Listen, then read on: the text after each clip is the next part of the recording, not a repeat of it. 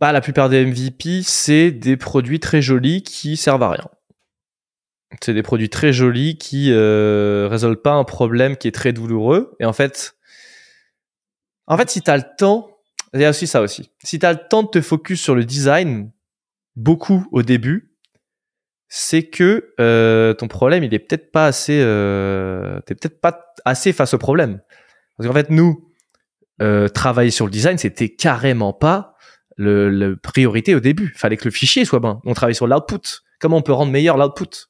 On s'est pas dit euh, comment on va rendre meilleur euh, l'expérience de, de, paiement, etc. Parce que non, d'abord, le design pour moi c'est un truc de scaling en fait. Tu vois, c'est c'est un truc d'amélioration plus tard. Mais d'abord, il faut se focus sur mm. résoudre euh, le problème. À part si le design fait partie de ta solution au problème, ça c'est on va dire une sous-catégorie. Mais mais nous c'était pas le cas. Les gens étaient prêts en fait, c'est comme que tu veux un truc, tu as un output qui est très désirable. Sur le chemin, tu as quelques galères, mais vas-y, l'output, il est tellement mieux que ce que tu as déjà, que tu es prêt à, avoir les petites galères sur le chemin pour avoir l'output qui est beaucoup mieux que tu as avec les autres outils.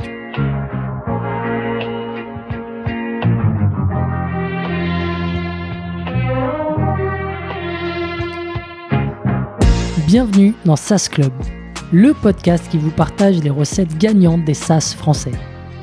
Je m'appelle Eric Seclet et je suis copywriter freelance pour SaaS B2B.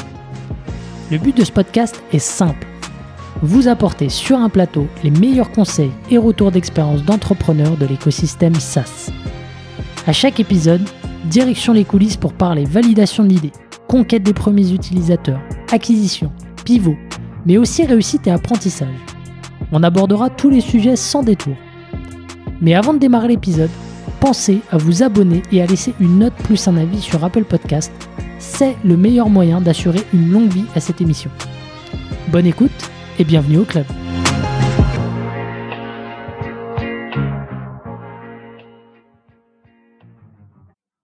Allez, c'est parti. Nouvel épisode de SAS Club avec euh, JB, le cofondateur euh, d'EvaBoot. Bienvenue dans le podcast JB.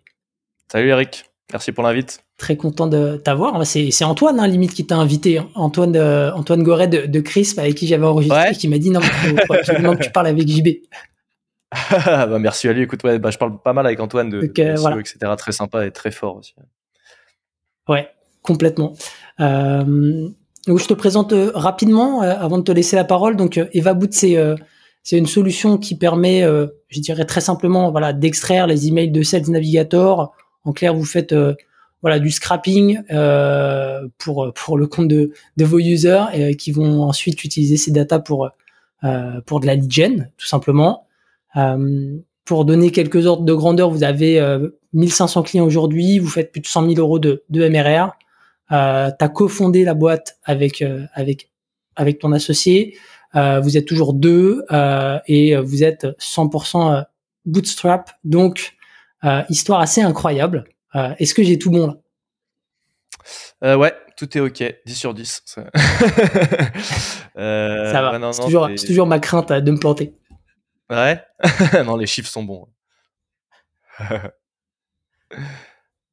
Top. donc aujourd'hui, on va parler de, de pas mal de sujets.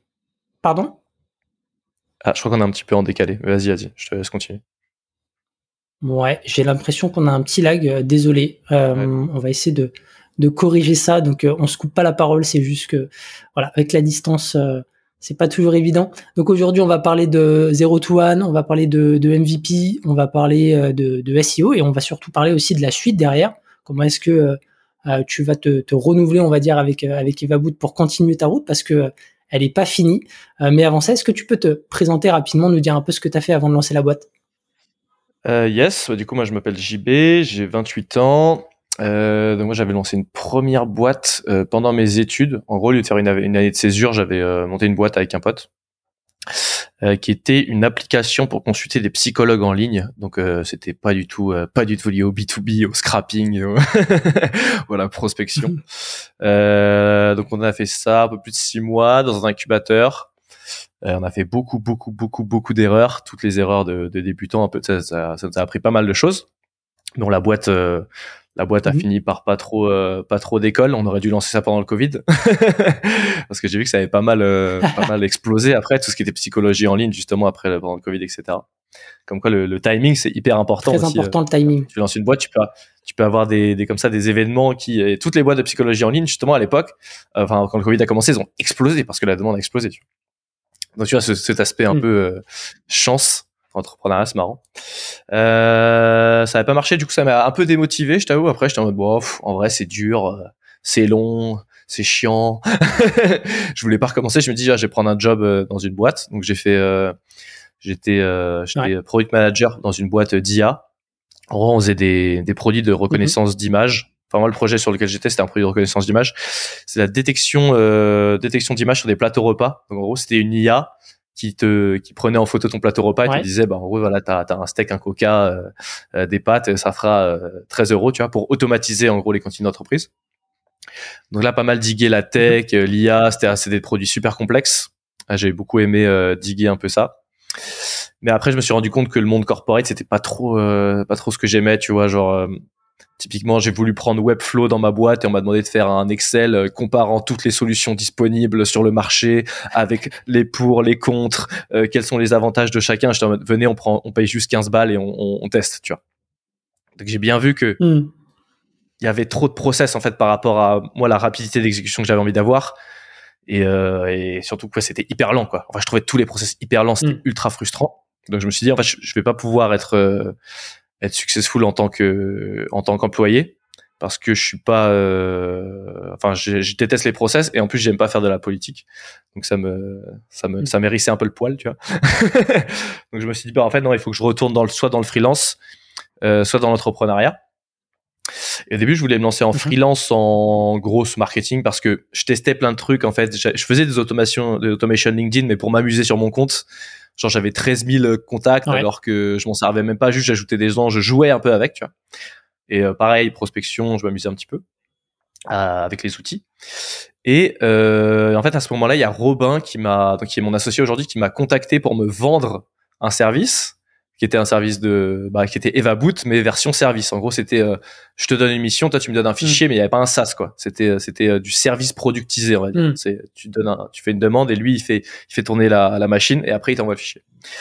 On commence à se parler, etc. On fit bien. Et euh, à la base, on voulait lancer une agence ensemble. Et en fait, on s'est dit, euh, on s'est dit, mais mec, en fait, là, ce que t'as, euh, ton code, on peut, on peut en faire un SaaS, tu vois. On met dans le cloud, on met un front, ça fait un Mm. SaaS. Et donc on a fait ça, on a fait un post LinkedIn pour euh, fake it until you make it en faisant semblant que le SaaS il existait déjà et qu'il faisait des trucs qu'il faisait pas, genre trouver des emails et tout. genre, on a dit, en gros on a décrit la- on a décrit le problème, on a dit qu'on avait une solution, et on a dit si vous voulez la solution mettez un commentaire. Et là le ça a vraiment dépassé nos espérances parce qu'on a on a chopé plus de ouais il y a eu plus de 300 likes sur le post, il y a eu plus de 150 commentaires et on a chopé avec ça on a chopé plus de entre 100 150 rendez-vous.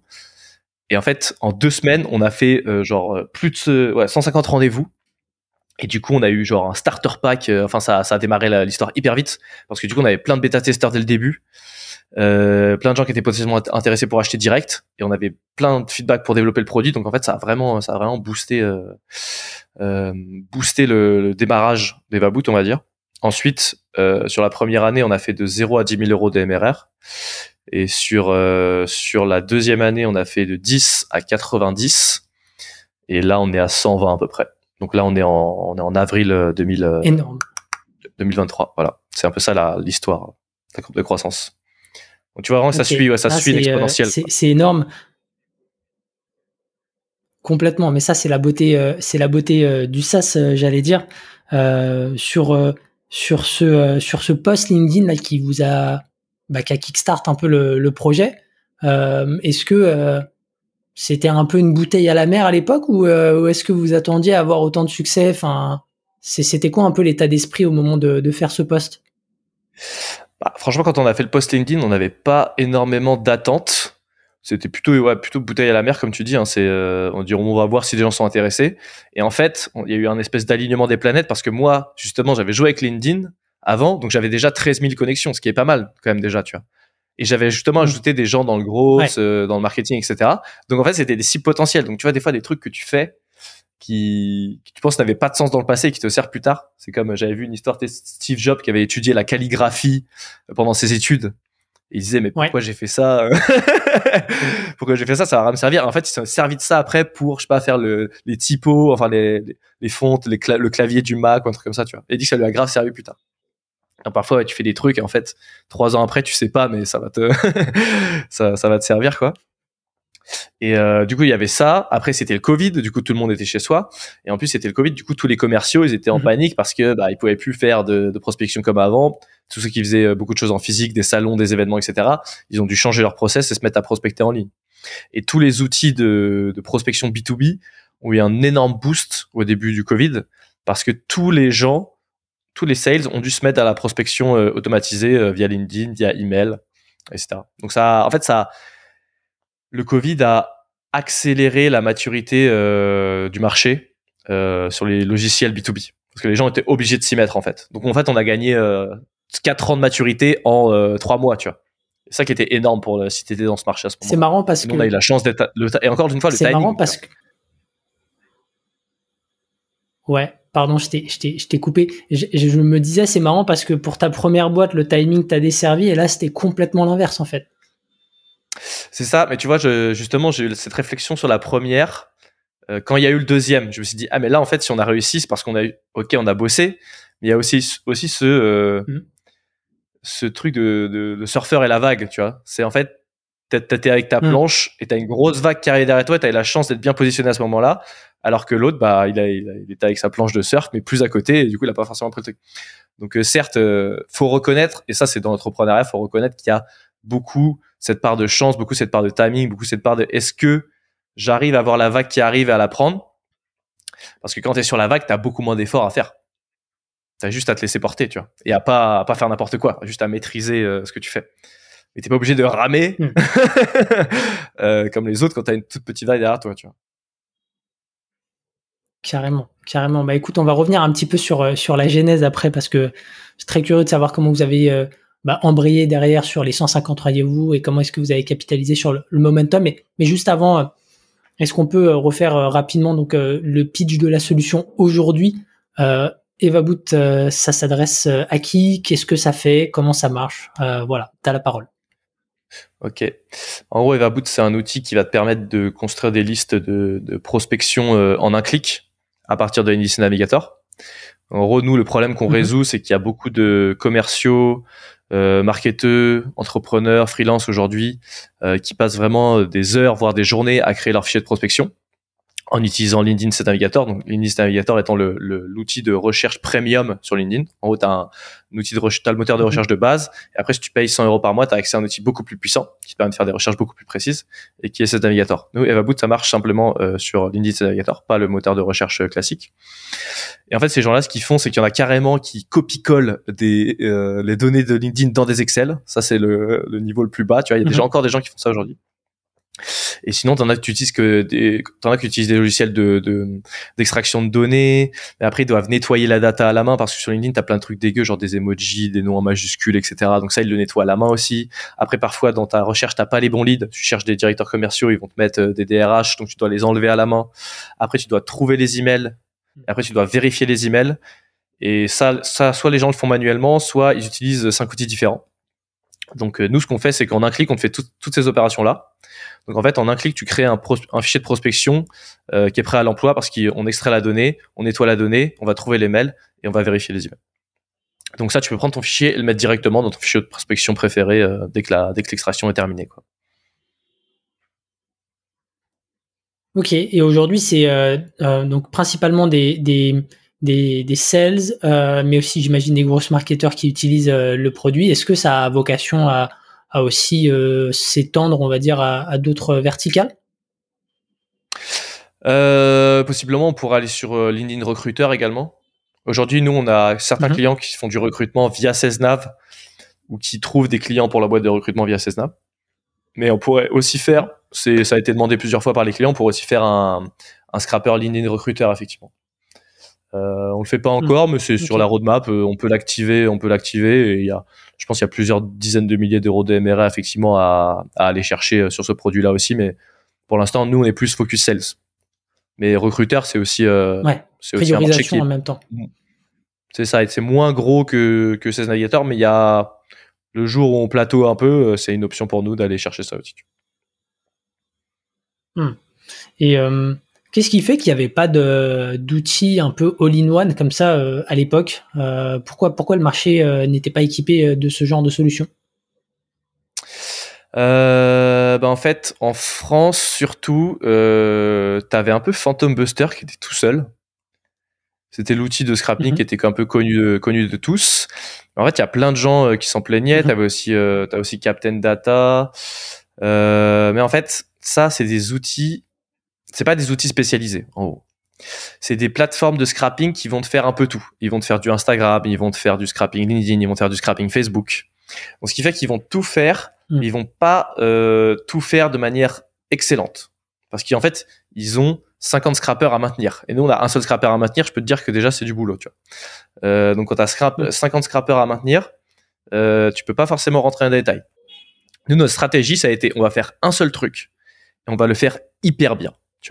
Un seul use case, le scrapping 16 Navigator. Parce que 16 Navigator, si t'es un pro de la prospection, t'as 16 Navigator. Tous les gens sérieux qui font de la prospection, ils ont 16 Navigator.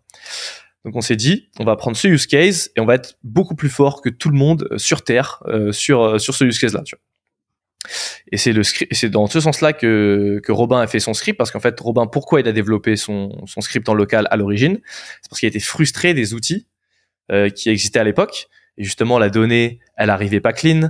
Euh, il voyait qu'à chaque fois dans ses recherches, tu avais des, des, des leads qui correspondaient pas à ses filtres de recherche. Donc en fait, il a résolu son propre problème. Et ça, c'est une démarche qui est, qui est excellente quand tu fais l'entrepreneuriat, c'est régler des problèmes que tu as toi-même ou des problèmes que tu connais très bien ou que de- des gens autour de toi ont. Parce que tu es, tu es intimement lié au problème, on va dire, tu le connais très bien. Et Robin, moi, je, c'est Robin qui a créé le, à l'origine le produit. Et Robin, il a réglé son propre problème. Et après, en fait, on s'est rendu compte que ce problème-là était partagé par énormément de gens. Donc évidemment, quand on l'a mis à disposition, bah, ça résolvait un problème de malade pour tout le monde. Quoi. Ouais, complètement. 150, euh, 150 interactions, 150 calls euh, derrière, euh, ça, ça ment pas. Euh, du coup, si on, revient là-dessus, les 150 calls, donc en fait, c'était des gens, euh, c'est vous qui, qui, qui étiez allé euh, recontacter les, les, les gens en, en DM ou est-ce que vous aviez laissé un lien sur lequel ils pouvaient euh, demander une démo? Est-ce que tu peux revenir là-dessus? C'était, euh, bah, nous, on a fait la stratégie donc commande si t'es intéressé. Ça c'est intéressant à faire parce que Mhm. euh, déjà tu augmentes le reach de ton post LinkedIn quand tu fais ça parce que les gens commentent, plus il y a de commentaires, plus le reach du post augmente. Donc en fait les gens participent Mhm. et s'engagent avec le post et donc ton post fait plus d'engagement donc il y a plus de commentaires et tu crées une, une, une boucle de viralité comme ça. Donc ça c'est la première chose. La deuxième chose derrière pour faciliter la prise de rendez-vous, moi j'ai simplement euh, pris à la, à la main ça peut s'automatiser, ça aussi avec du scrapping, etc. Euh, à la main, tout le monde, et j'ai envoyé un lien Calendly. La Calendly, la Calendly, la Calendly. Mm. Et du coup, les gens bookaient, les journées se, se remplissaient comme ça. Et euh, mes petites anecdotes parentes, c'est que j'avais oublié de désactiver la pause du midi euh, dans le Calendly parce que tu peux choisir les horaires auxquels les gens peuvent booker, tu vois. Et j'avais oublié Ouais. de désactiver la pause du midi. Du coup, les journées étaient blindax de, euh, de 8 à 18, pff, comme ça, tu vois. Et du coup, avec Robin, on faisait 1 sur 2 pour, euh, pour tenir le rythme.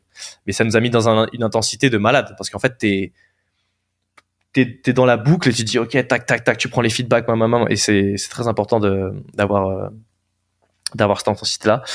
Ok, donc tu avais tes, journées là qui étaient euh, blindées de, chez blindé. Moi, je suis curieux que tu nous dises un peu euh, comment est-ce que tu approchais ces calls, comment est-ce que tu les structurais, c'était quoi un peu la, la teneur de l'échange? Euh, en gros, le, quand tu fais des interviews user, faut vraiment arriver à, à le plus le plus rapidement possible dégager tout le, tout le bullshit, quoi.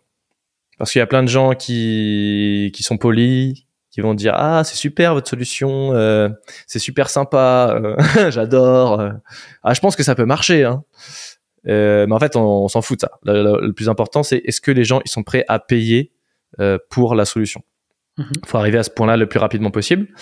Donc, euh, il y a plusieurs niveaux. C'est déjà, est-ce que tu as le problème? Est-ce que tu as le problème? Euh, Premièrement. Euh, deuxièmement, est-ce que le problème, il fait mal? Parce que ça peut être un problème, et ça peut être un, un problème supportable, tu vois. On vit tous tous les jours avec des problèmes supportables. Des, des, des, logiciels qu'on utilise, il y a des trucs qui marchent pas. À chaque fois, on dit ah c'est chiant, mais en fait tous les jours on y retourne, tu vois. Donc en fait tu te plains, mais tu l'utilises quand même. Donc faut que ça fasse assez mal pour euh, déclencher une action. Euh, ça c'est le deuxième point. Le troisième point, c'est qu'il faut que ça fasse mal souvent.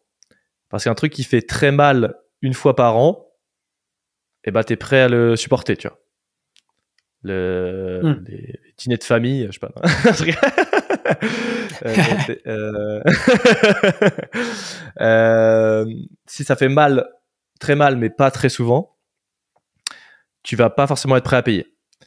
Euh, donc, faut voir. Euh, Est-ce qu'il y a un problème? L'intensité du problème, la fréquence. Et ça, la fréquence est souvent sous-estimée hmm. par les gens. Mais les gens sont typiquement, tu vois, des boîtes comme PayFit. Euh, tous les mois, tu dois payer tes employés et c'est hmm. très chiant. Donc là, eux, ils, sont, ils ont une récurrence euh, qui est vraiment parfaite, tu vois, sur le, sur le problème. Hmm. Et ensuite, il y a donc, est-ce que euh, il y a le problème, est-ce qu'il fait mal, est-ce qu'il est souvent, et est-ce que tu es prêt, toi, à agir euh, personnellement pour résoudre ce problème, donc à payer. Et, euh, et, à chaque niveau, tu vas perdre des gens. Tu vois, à chaque niveau, tu vas perdre des gens, et ça, ça doit être ton funnel. Tout en haut, tu as les gens qui ont le problème. Mm-hmm. Après, oups, t'enlèves une couche, les gens qui ont le problème régulièrement. Euh, enfin le, problème qui fait mal, après les gens qui ont le problème euh, régulièrement, et après les gens qui sont prêts à agir, euh, qui sont donc à payer pour solutionner ce problème. Et nous, c'est comme ça qu'on a structuré les, les interviews. Et, et c'est très important surtout de poser la question combien tu serais prêt à payer, est-ce que tu serais prêt à payer, et de pas avoir peur, parce qu'en fait, quand mhm. tu fais pas ça, qu'est-ce que tu fais, c'est que tu as, peur de la, faut pas avoir peur de la vérité. C'est-à-dire que tu dois, tu dois commencer le call en disant, je suis prêt à ce que la personne en face de moi dise que euh, mon idée c'est de la merde et que euh, elle en veut pas et que je devrais changer d'idée. Tu vois? Et si t'es pas prêt si t'es pas prêt mentalement à entendre ça tu vas euh, tu vas t'enfermer comme euh, il y a beaucoup de boîtes euh, de enfin de, de fondateurs qui font ça hein, qui s'enferment dans une idée un peu abstraite euh, une vision un peu idéale, abstraite d'un produit que eux pensent hyper utile et hyper beau, mais en fait c'est plus une pensée artistique, on va dire qu'une pensée business, parce que mhm. tu fermes les yeux, tu dis ah ça serait super ça, non, mais en fait il y a le monde réel en fait à côté. Et le monde réel généralement il vient te détruire euh, tes, tes, visions euh, artistiques, tu vois, de ton produit. Donc euh, le but c'est vraiment de se frotter au réel le plus rapidement possible. Et pour se frotter au réel, le, meilleur, c'est de mettre un peu les gens euh, devant le, tu vois, devant une décision euh, qui est de payer ou pas. Parce qu'en fait, payer ou pas, c'est vraiment, c'est vraiment l'expression, bah, c'est vraiment l'expression du besoin, tu vois. Donc, si t'es pas prêt à payer, si t'es pas intéressé, quoi. Ce qui semble très simple. Et est-ce que tu, pour éviter peut-être les, les, réponses un peu euh, bullshit dessus, tu vois, parce que t'as toujours des gens qui disent, bah, en fait, ouais, je suis prêt à payer et tout. Est-ce que pour, peut-être pour essayer de, de, poser la question autrement, est-ce que tu leur demandes euh, est-ce que c'est quoi déjà le, tes dépenses mensuelles en logiciel euh, de, de, sales automation ou ce genre de choses euh, pour, pour justement évaluer un petit peu leur, leur, leur pouvoir d'achat, on va dire, sur le sujet? Mmh. bah Pour moi, déjà, s'ils ont pas ça, bah, c'est intéressant comme question parce qu'effectivement, après, tu as les gens qui ont le problème, mais après, tu as tout ce qui est des gens solvables et pas solvables. Donc, une fois, hmm. et on pourrait limite rajouter une. Euh, c'est intéressant que tu dis ça parce qu'on pourrait limite rajouter une dernière étape au funnel qui est bah, tu payes, mais tu payes combien Tu vois? Parce que tu as des hmm. t'as des enfin t'as as des gens t'as des gros radins nous ils disaient ah mais je peux pas payer 0,00001 centime par email euh, des gens qui disaient des trucs mais mais genre, est-ce que je peux payer 10 euros pour avoir 100 000 extractions? Mais je me suis dit, mec, t'es malade en fait. Tu vois, il y a des gens qui travaillent en face de toi. Euh, et effectivement, tu vas tomber sur beaucoup de gens qui vont essayer de t'arracher des trucs. Euh, et surtout quand tu commences, faire attention parce que tu as le syndrome de l'imposteur. Donc tu vas te dévaloriser et tu vas potentiellement dire oui à des gens comme ça. Euh, donc il faut essayer directement de se mettre dans une position où, où se dire non là c'est abusé ça, je peux pas faire ça. Parce que si tu commences comme ça, tu vas mettre la barrière hyper basse, tu vas commencer par vendre ton produit hyper bas. Donc, faut essayer de bien, en fait, parler, parler, en fait, essayer de trouver des gens honnêtes qui vont te dire vraiment qu'ils seraient prêts à payer, des gens qui vont te dire, euh, tu vois, les meilleurs clients, c'est ceux qui disent, euh, non, mais vous êtes des fous, euh, faites pas ça à 20 balles, faites ça, faites ça à 100. Moi, je paye 100. Tu vois. Mm. T'en as des comme ça. Et ça, c'est les meilleurs. Nous, on nous a dit ça en mode, mais les gars, montez les prix, euh, faites, faites payer plus cher, tu vois. Et si t'arrives à tomber sur des gens comme ça, des, des, bons clients qui peuvent te donner des conseils en disant, mais, mais vous êtes des fous, vous pourrez pricer plus. Ceux-là, ils sont très, très précieux. Faut vraiment les garder et leur parler souvent, tu vois. Parce qu'en fait, ils ont, ils veulent ton bien. Donc, euh, tu vois. Hmm. Ouais, ils ont tout intérêt à ce que toi, derrière, tu, tu développes la solution, que tu gagnes bien ta vie pour que derrière, tu puisses résoudre leurs problèmes. Ouais, c'est ça, ou c'est des, c'est des gens qui naturellement ont envie que tu réussisses, tu vois, qui ont l'amour de leur prochain, tu vois. Un oiseau rare. Euh, ok, du coup, avais, euh, il t'en restait combien là après les, les 150 là qui étaient euh, intéressants? Euh, bah, c'est des périodes où c'est le bordel, hein, donc euh, je m'en souviens pas du taux de conversion euh, euh, exactement parce que t'es dans le jus, tu développes, tu vends, t'es Enfin, j'ai limite blackout le truc tellement t'es mm. tellement t'es dans l'intensité et dans le dans le jour le jour quoi. Mais on a commencé, on a rapidement eu 10 20 10 20 personnes, je crois, au final. Mm. Donc tu vois le taux de conversion, ouais, ça, taux de conversion de tu vois tu, tu prends 10, ouais, ouais ça. Taux de conversion de 10 euh, et au début, ce qu'on faisait, ça je recommande, c'est vraiment sur tout ce qui est MVP de faire. En fait, c'est quoi la version la plus dégueulasse que tu peux vendre? Pour moi, c'est ça la définition mm. du MVP, tu vois. C'est quoi le truc le plus ignoble que tu peux vendre et que les gens acceptent d'acheter? Et ben nous, c'était.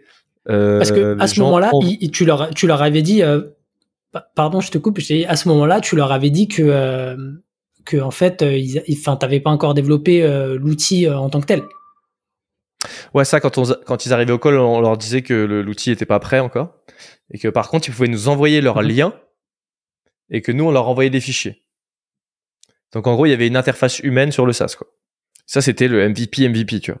Parce qu'en soi, faut pas se focus sur le, sur le software parce que ce qui intéresse les gens, nous, c'était l'output.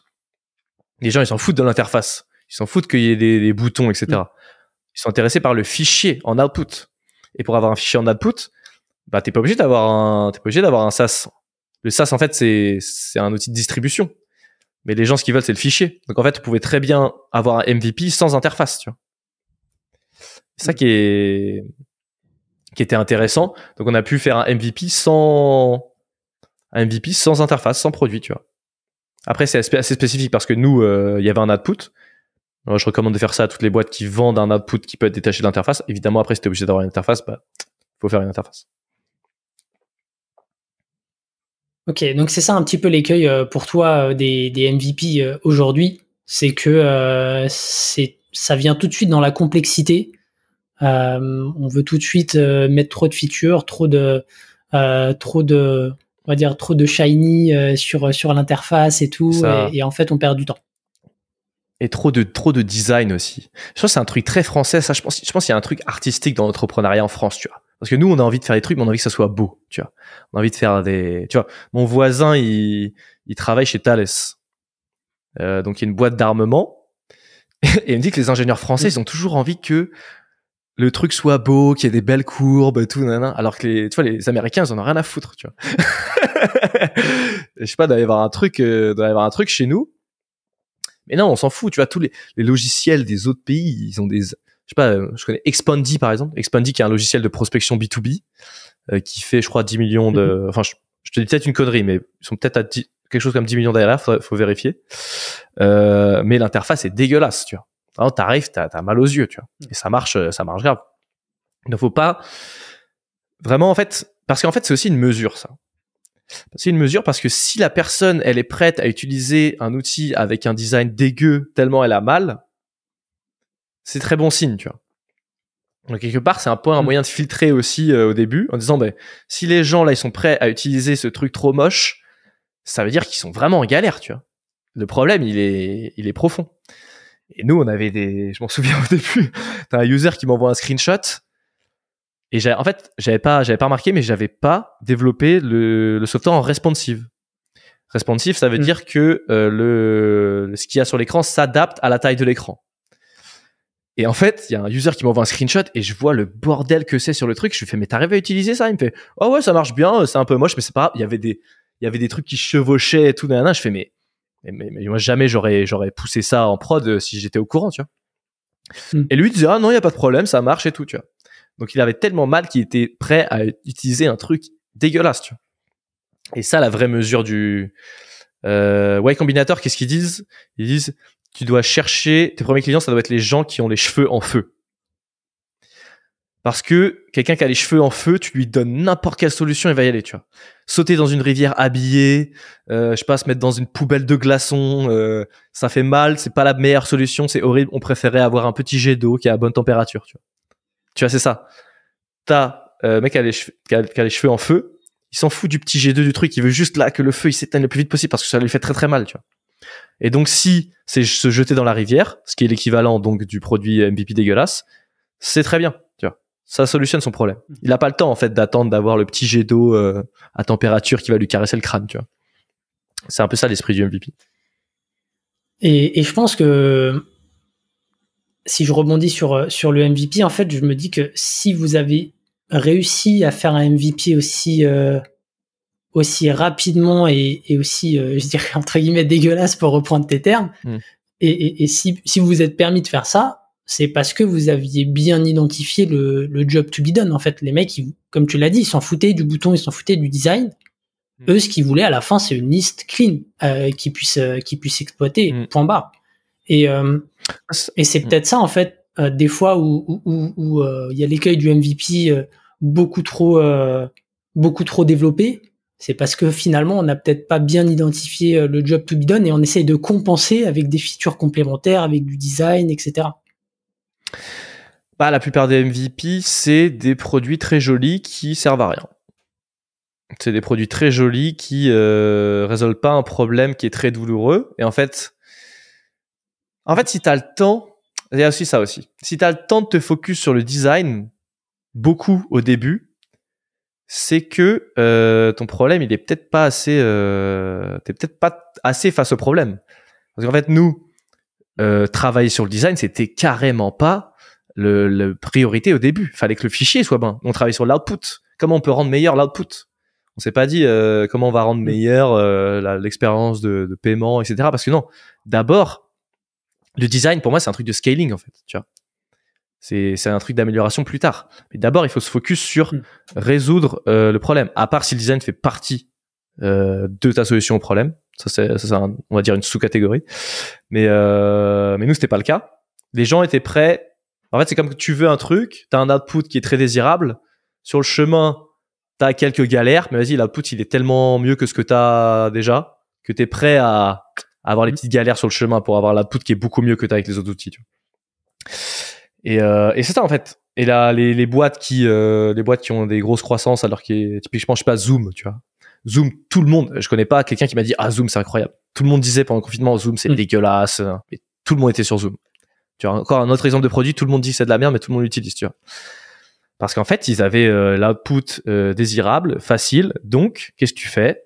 Tu prends sur toi et tu prends les petites galères euh, sur le chemin parce que l'output t'en as besoin, tu vois. Et si t'es dev et que tu passes 4 heures à faire des boutons et à pas résoudre le problème, bah pose-toi des questions, tu vois. Peut-être que tu travailles pas sur les bons trucs, peut-être que tu as, ton problème pas le bon, peut-être que tu l'as pas mal identifié. En tout cas, le design, c'est pas vraiment, c'est pas du tout un truc sur lequel il faut se focus, à part si c'est, euh, le design fait partie intégrante de ta valeur ajoutée euh, sur le produit. Hmm. Ouais, parce que c'est vrai que tu as, des produits qui sont tellement dégueulasses et dont, dont l'UX, lui, est tellement dégueulasse que, en fait, euh, et qui n'ont pas évolué depuis 30 ans, que, que ça en devient euh, un élément différenciant quoi. Euh, mais mais c'est pas c'est pas le cas dans dans, dans peut-être dans 99% des, des, boîtes au final. Oui, pas au début en tout cas. Au début, il faut c'est vraiment c'est problème douleur problème douleur problème douleur problème douleur. Ça doit être l'obsession. Et une fois que as bien une fois que t'as, as, tu réponds bien, tu solutionnes bien la douleur, là tu commences à dire euh... en fait, tu remontes le funnel. Tu remontes le funnel parce que d'abord, il faut vendre D'abord, il faut savoir vendre. Euh, donc, il faut solutionner un problème. Et après, tu remontes le funnel. Donc, après vendre, il faut savoir activer. Ça activer ses users. Donc là, peut-être, il va y avoir des enjeux de design. Est-ce qu'on met le pop-up ici nan, euh, Ensuite, il faut faire euh, plus d'acquises, etc. Mais ce que font la plupart des gens, c'est qu'ils prennent un problème qui est pas assez gros ils font un énorme design, ils font des pop-up, je sais pas quoi, nan, et ils vont commencer à écrire des articles, du contenu, à faire de l'acquisition, alors que le bas du funnel n'est pas optimisé en fait. Et le bas du funnel, c'est est-ce que je résous un mm. problème qui fait vraiment mal. Tu vois, la devise de, de Y Combinator, c'est make something people want. Faire quelque chose que les gens veulent. C'est le plus gros incubateur du monde. Et leur devise, c'est fais un truc que les gens veulent, tu vois. Ce qui, qui paraît quand même euh, ultra simpliste, ultra basique. Mm. Mais je pense qu'en fait, là-bas, ils pètent, ils pètent des plombs chez Y Combinator parce que, et dans tous les incubateurs du monde. Parce que tu vois, et je pense que tu vois des artistes arriver tout le temps, en fait. Tu vois? C'est, ah, moi, j'ai une idée, euh, nan, nan, euh, oui, ça va être comme ça et tout. Et là, il faut que tu, faut que tu mettes, faut que tu reviennes dans le réel très vite, tu vois. Et c'est pour ça que tu vois, si t'as si as une structure comme ça qui a créé Stripe, qui a créé Airbnb, euh, qui a créé euh, Coinbase, Dropbox et qui a Stripe, Dropbox, enfin toutes les, toutes, plein d'énormes boîtes qui a ça comme devise, c'est bien que c'est un des problèmes les plus récurrents d'entrepreneuriat, c'est que les gens créent des trucs dont les gens ne veulent pas. Donc euh, c'est quand même la première étape. Ça paraît ça paraît ultra simple, hein. mais c'est c'est ça. Ouais, c'est l'écueil euh, numéro un, c'est il n'y a pas de marché, mais parce qu'on ne résout pas le bon problème. quoi. Euh, c'est ça. Est-ce que, peut-être juste avant de passer à, la suite, est-ce que tu as, as peut-être deux, trois conseils supplémentaires sur, sur le MVP Toi, qu'est-ce que tu dis aux, aux, aux aspirants entrepreneurs ou, même à des gens qui, sont qui sont déjà en, en prod Qu'est-ce que tu leur dis là-dessus quand ils viennent te voir? Euh, moi, je leur dis donc euh, construis euh, la version la plus dégueulasse que tu peux vendre et essaie de la vendre le plus vite possible. Parce qu'en fait, pareil, si tu vends une idée, si tu vends une idée, les gens ils vont peut-être acheter ton idée, mais en fait, une fois qu'ils vont voir le produit, ils vont dire ah non en fait pas du tout. Donc c'est important d'avoir mm. quelque chose à vendre de physique. Premier point. Et après, faut, faut, faut et vendre, c'est quoi? C'est se confronter au réel. Vendre, c'est se confronter au réel parce que quand tu vends, tu prends des noms. Et faut quand tu commences à chercher à avoir un maximum de noms et s'habituer à avoir des noms et pas avoir peur du nom, pas avoir peur de c'est nul, faut changer, un peu tuer son ego, tu vois, et se mettre vraiment dans une démarche de euh, j'écoute ce qu'on me dit, même si ça me fait pas plaisir. Et ça, c'est le skill, je pense, number one quand tu commences.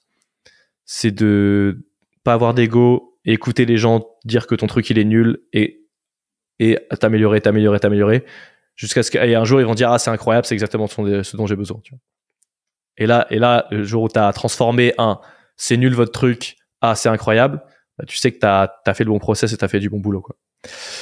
Euh, et ensuite, euh, sur la partie, alors un peu plus concret, sur le développement d'MVP, bah, nous on utilise Bubble, qui est un outil de no-code pour faire du, du développement. Euh, tu, mhm. peux, bah, tu peux par exemple faire Airbnb en no-code aujourd'hui en utilisant Bubble. la vitesse de développement sur Bubble, elle est quatre fois supérieure euh, à la vitesse de développement classique. Je dis ça parce que j'ai un ami qui a une agence euh, de développement Bubble, il m'a confirmé. Et même, enfin, moi, quand je code, j'ai l'impression d'aller vraiment ultra vite. Euh, tu peux, tu peux mhm. faire une app en littéralement une fois que tu es expérimenté, tu peux littéralement faire une app simple en, trois jours. C'est assez impressionnant la vitesse à laquelle tu peux aller.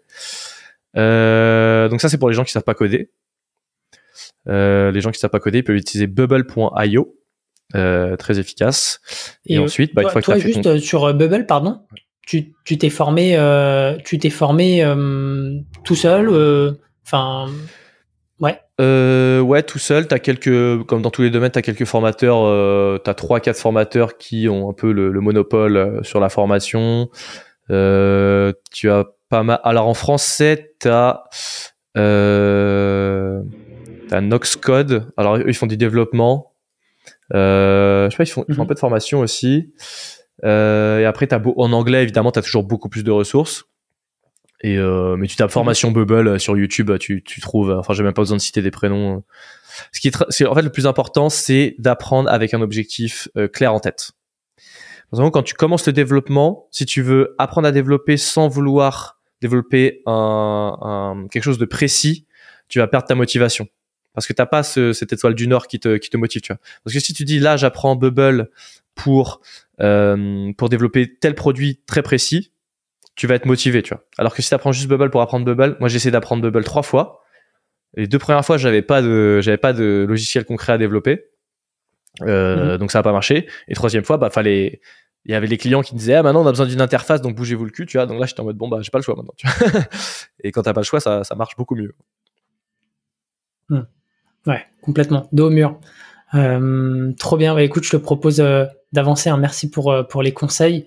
Donc vous aviez ces 20-30 premiers core users avec EvaBoot à et, derrière, vous avez été hyper efficient en acquisition, sachant que je le rappelle, vous êtes deux et Franchement, c'est une des, recettes de, votre succès, quoi. Euh, vous avez mis le paquet sur euh, le contenu. Euh, et tu, m'avais dit d'ailleurs, vous aviez volontairement fait le choix d'aller sur du contenu bofu, donc bottom of the funnel, versus du contenu tofu. donc c'est toujours le, combat, hein, expert, expert, on va dire grand public, pour pour schématiser. Pourquoi ce choix au début? Euh, alors il y a deux choses. Ça c'est aussi une erreur classique euh, quand tu commences. C'est qu'en gros, tu es là, on va dire, tu commences, tu as envie d'entreprendre, qu'est-ce que tu fais? Tu écoutes des podcasts, tu vois, comme celui-ci par exemple.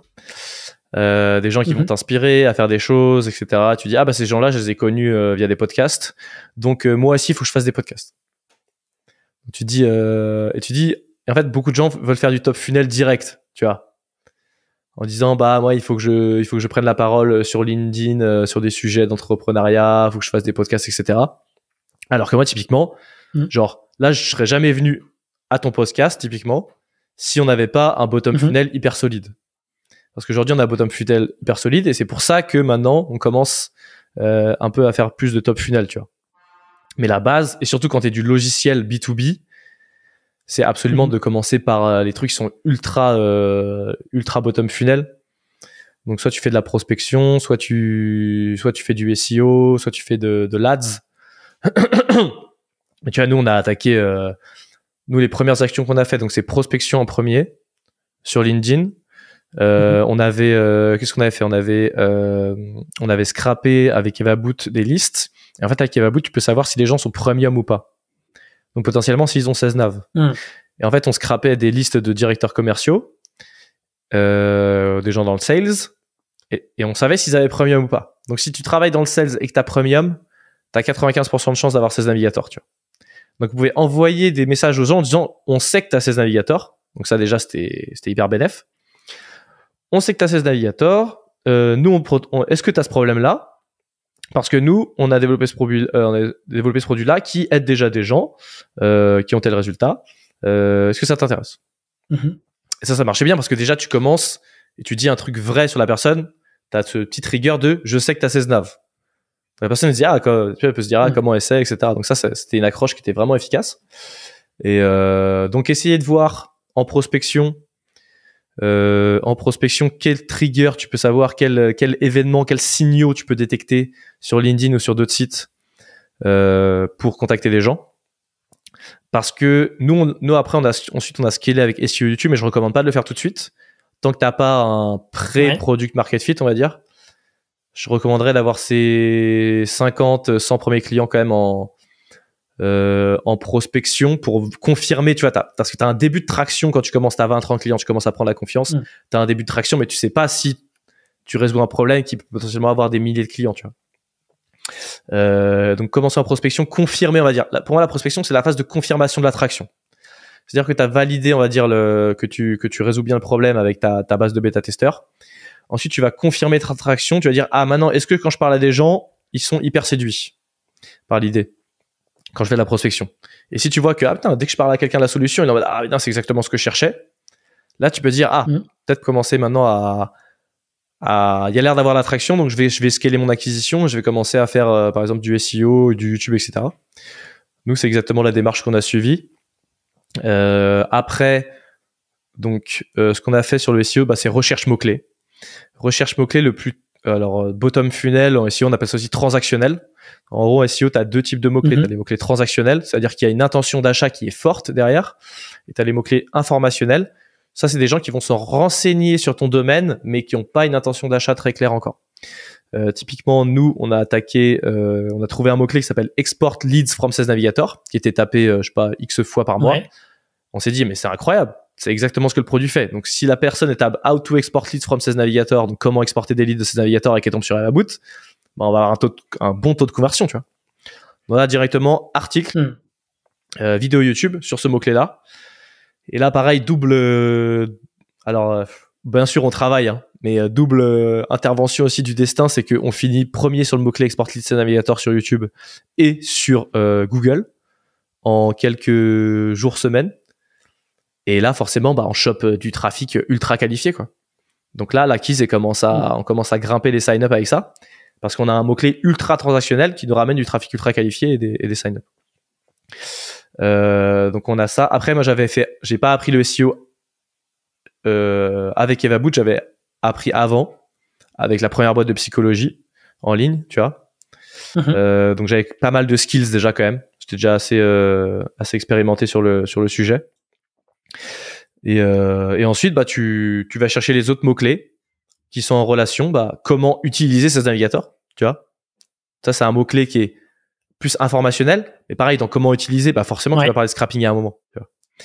Euh, pareil, comment utiliser, euh, je sais pas comment utiliser, euh, comment utiliser la fonction, euh, une, une feature précisément de ces navigateurs. Comment utiliser les filtres de recherche chez ces navigateurs. En fait, ce que j'ai fait, c'est que j'ai pris un outil qui s'appelle Href. J'ai Ouais. tapé 16 navigateurs. Il m'a dit toutes les requêtes, tout ce que les gens tapent avec écrit 16 navigateurs à l'intérieur. Donc, euh, comment utiliser ces navigateurs, comment exporter des leads, euh, comment, euh, p- co- quel est le prix de ces navigateurs, tu vois? Et après, bah là, faut, faut être partout. Faut être partout. C'est et en fait, dans ta tête, t'as envie de créer des, t'as envie de créer des, connexions cérébrales en fait entre ton produit et, des idées. Donc tout ce qu'on a envie de créer comme connexion dans le cerveau des gens, c'est ces navigateurs et Boot. Genre j'achète. En fait, nous, notre objectif, c'est quand les gens ils achètent ces navigateurs, ils automatiquement ils se disent qu'il faut qu'ils achètent EvaBoot avec. C'est genre une paire, tu vois. C'est genre on peut pas utiliser l'un sans l'autre. Hmm.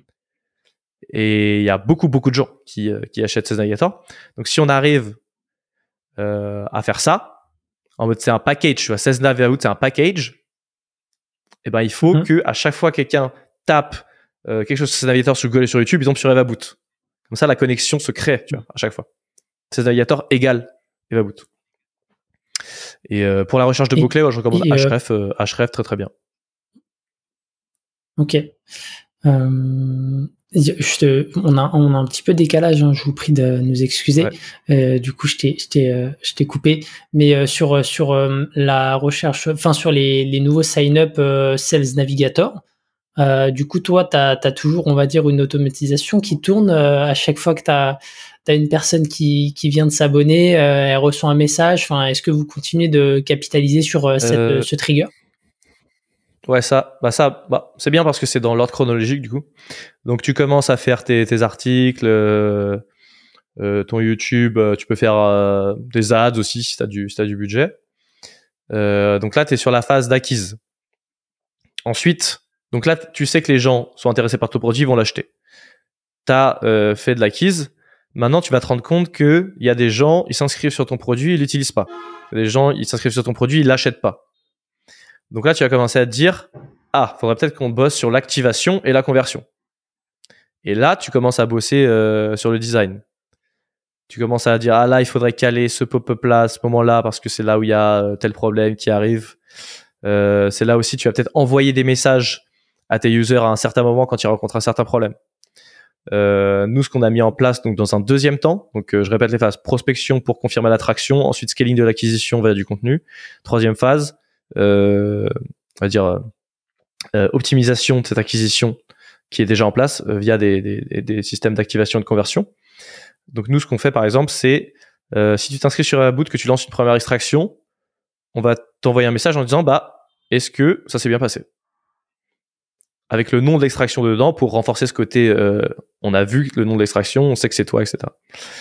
Euh, quand tu t'inscris, ça fait 24 heures que t'as pas lancé, on va dire ah bah euh, attends tu t'es inscrit, t'as pas lancé, qu'est-ce qui s'est passé, t'as eu un problème, on peut t'aider, tu vois? Mm. Et euh, ça, on, ça, ça, on fait ça sur du multicanal en utilisant euh, la grosse machine. Euh, donc Mhm. commencer par l'email, ensuite on bouge sur LinkedIn. Tu vois sur l'email, c'est pas ouf, on a des, enfin c'est pas ouf, c'est correct, on a 10% de réponses. Mais sur LinkedIn, c'est genre 50, tu vois.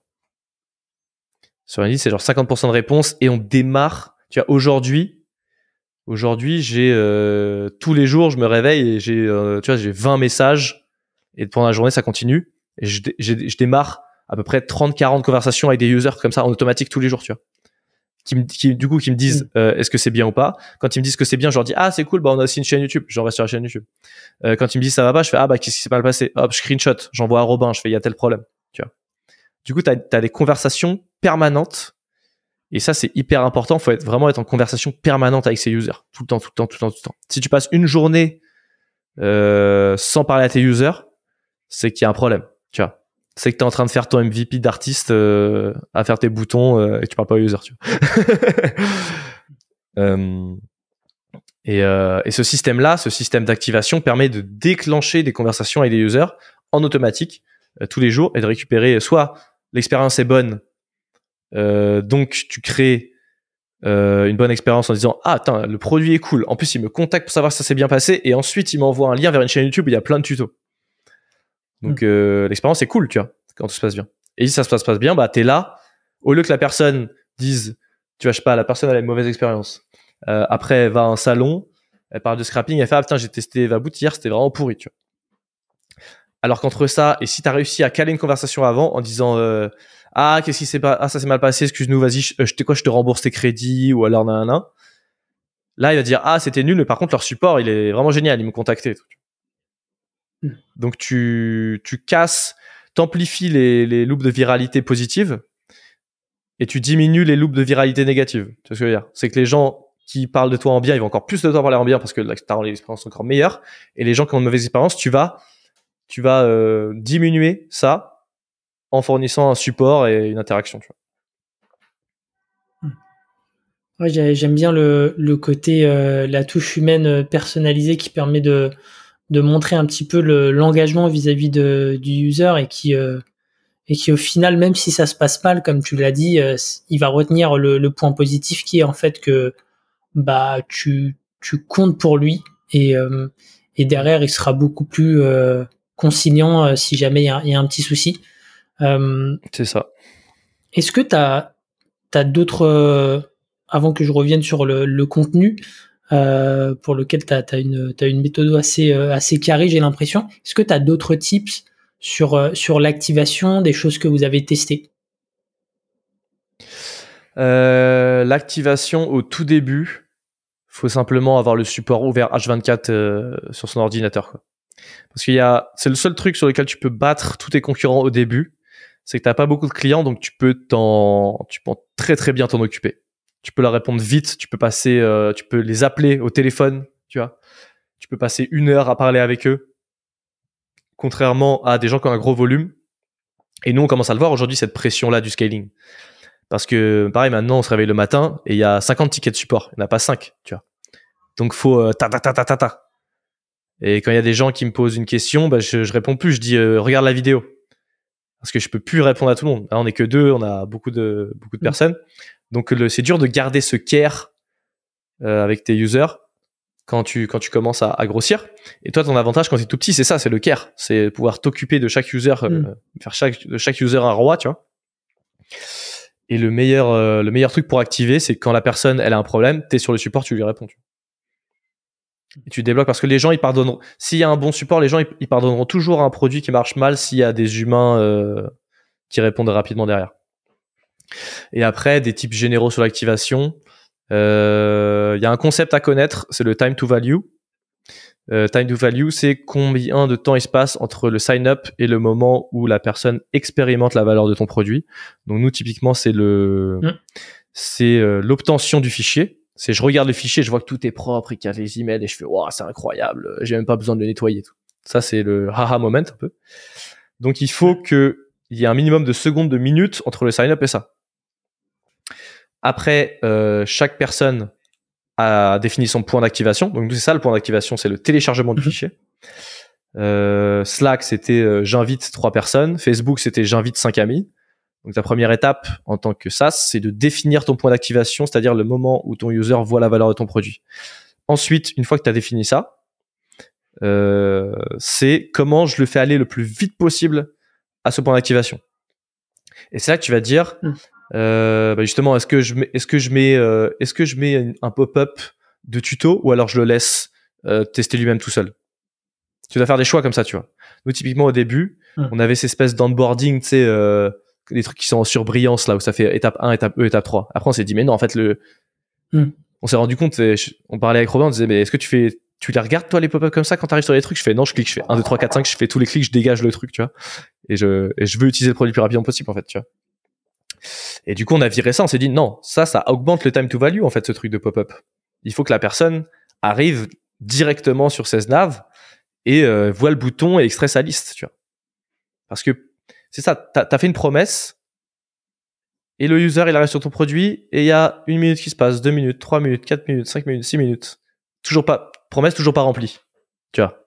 Attends, il dit attends Mm. mais là tu m'as promis un truc, c'est où là? J'avance, j'avance, j'avance, j'avance, je vois toujours pas la promesse. Donc il y a un découragement. En fait, tu vois ton user il arrive avec une motivation qui est à 100 et plus le temps passe, plus la courbe de motivation décline. Et évidemment, quand la courbe de motivation est trop basse, bah là, le user part et va tester un autre produit ou abandonne, tu.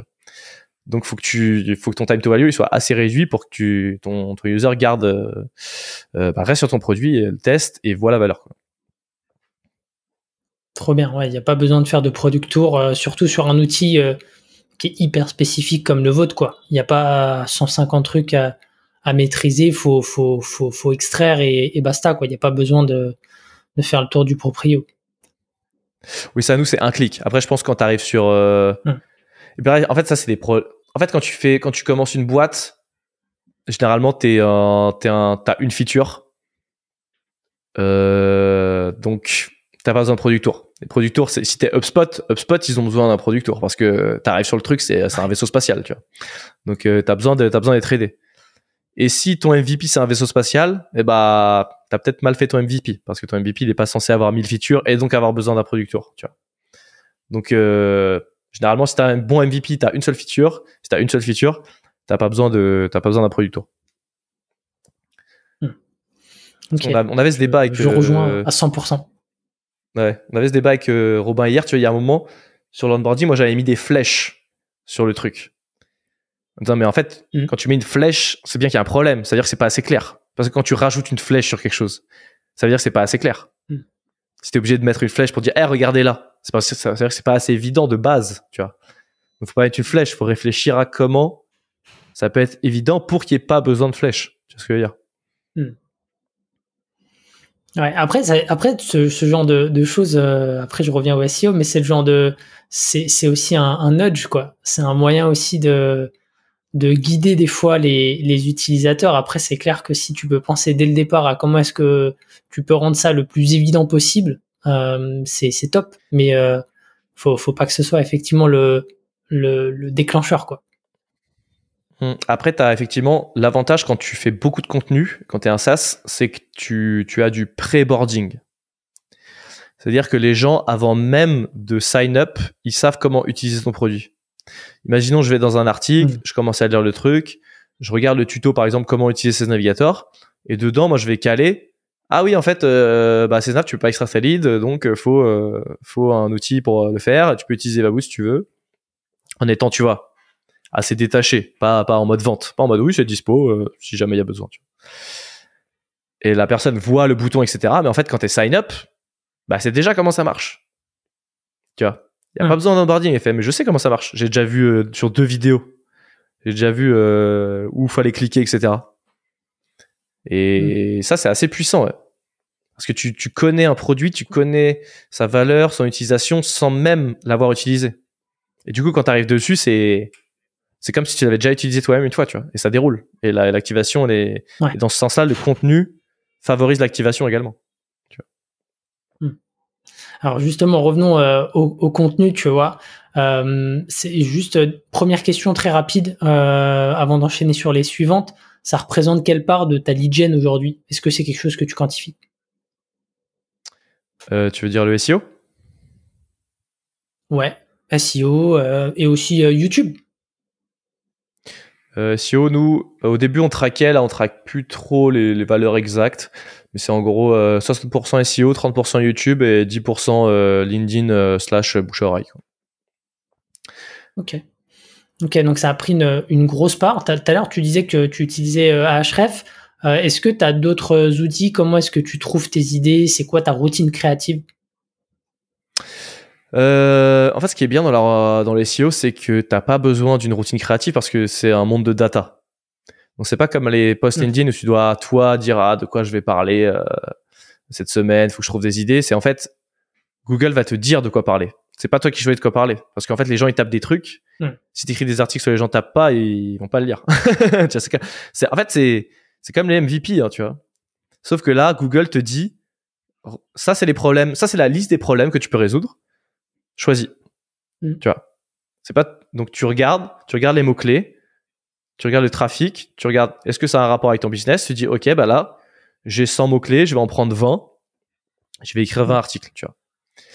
Et donc, c'est ça que j'aime bien dans les SEO, c'est que t'as pas à brainstormer. C'est euh, Href, par exemple, va te dire qu'est-ce que tu dois écrire? Et toi, après, tu prends et t'es juste écrit, juste de, de, répondre à la question le plus, euh, le, de la manière la plus complète. Et, euh, et ensuite, donc ça c'est pour euh, la recherche mots clés. Ensuite, pour le ce qui est on page, bah après, après faut, faut se former. Hein. Faut se former sur le SEO. Moi, je recommande Brian Dean de backlinko.com et, euh, et euh, ensuite euh, l'académie de Href, qui est mhm. très bien. Les deux ressources, franchement, ça suffit pour bien se former. pour connaître tout ce qui est SEO, SEO on Donc SEO on page, en fait, ça veut dire comment on écrit un bon article. Tu as le off page, tout ce qui va être technique, lien vers ton site, etc. Et on page, c'est vraiment l'écriture, mettre les bons titres, etc. Je vais pas tout développer ici parce que c'est trop long, mais les deux ressources mhm. que j'ai données là, c'est pas mal. Et il y a des outils qui peuvent euh, qui peuvent aider pour ça. En gros, c'est moi j'utilise ClearScope. Donc c'est euh, tu mets ton mot clé dans ClearScope et ils vont te dire euh, ton article faut qu'il soit de à peu près de cette taille. Faut que tu mettes tel mot clé à l'intérieur. Ils vont même te donner une idée de plan. Voici les grandes thématiques que tu dois aborder. Et ils vont aussi te mettre des liens. Voici les liens qui sont le plus souvent mis dans les articles avec ce mot clé.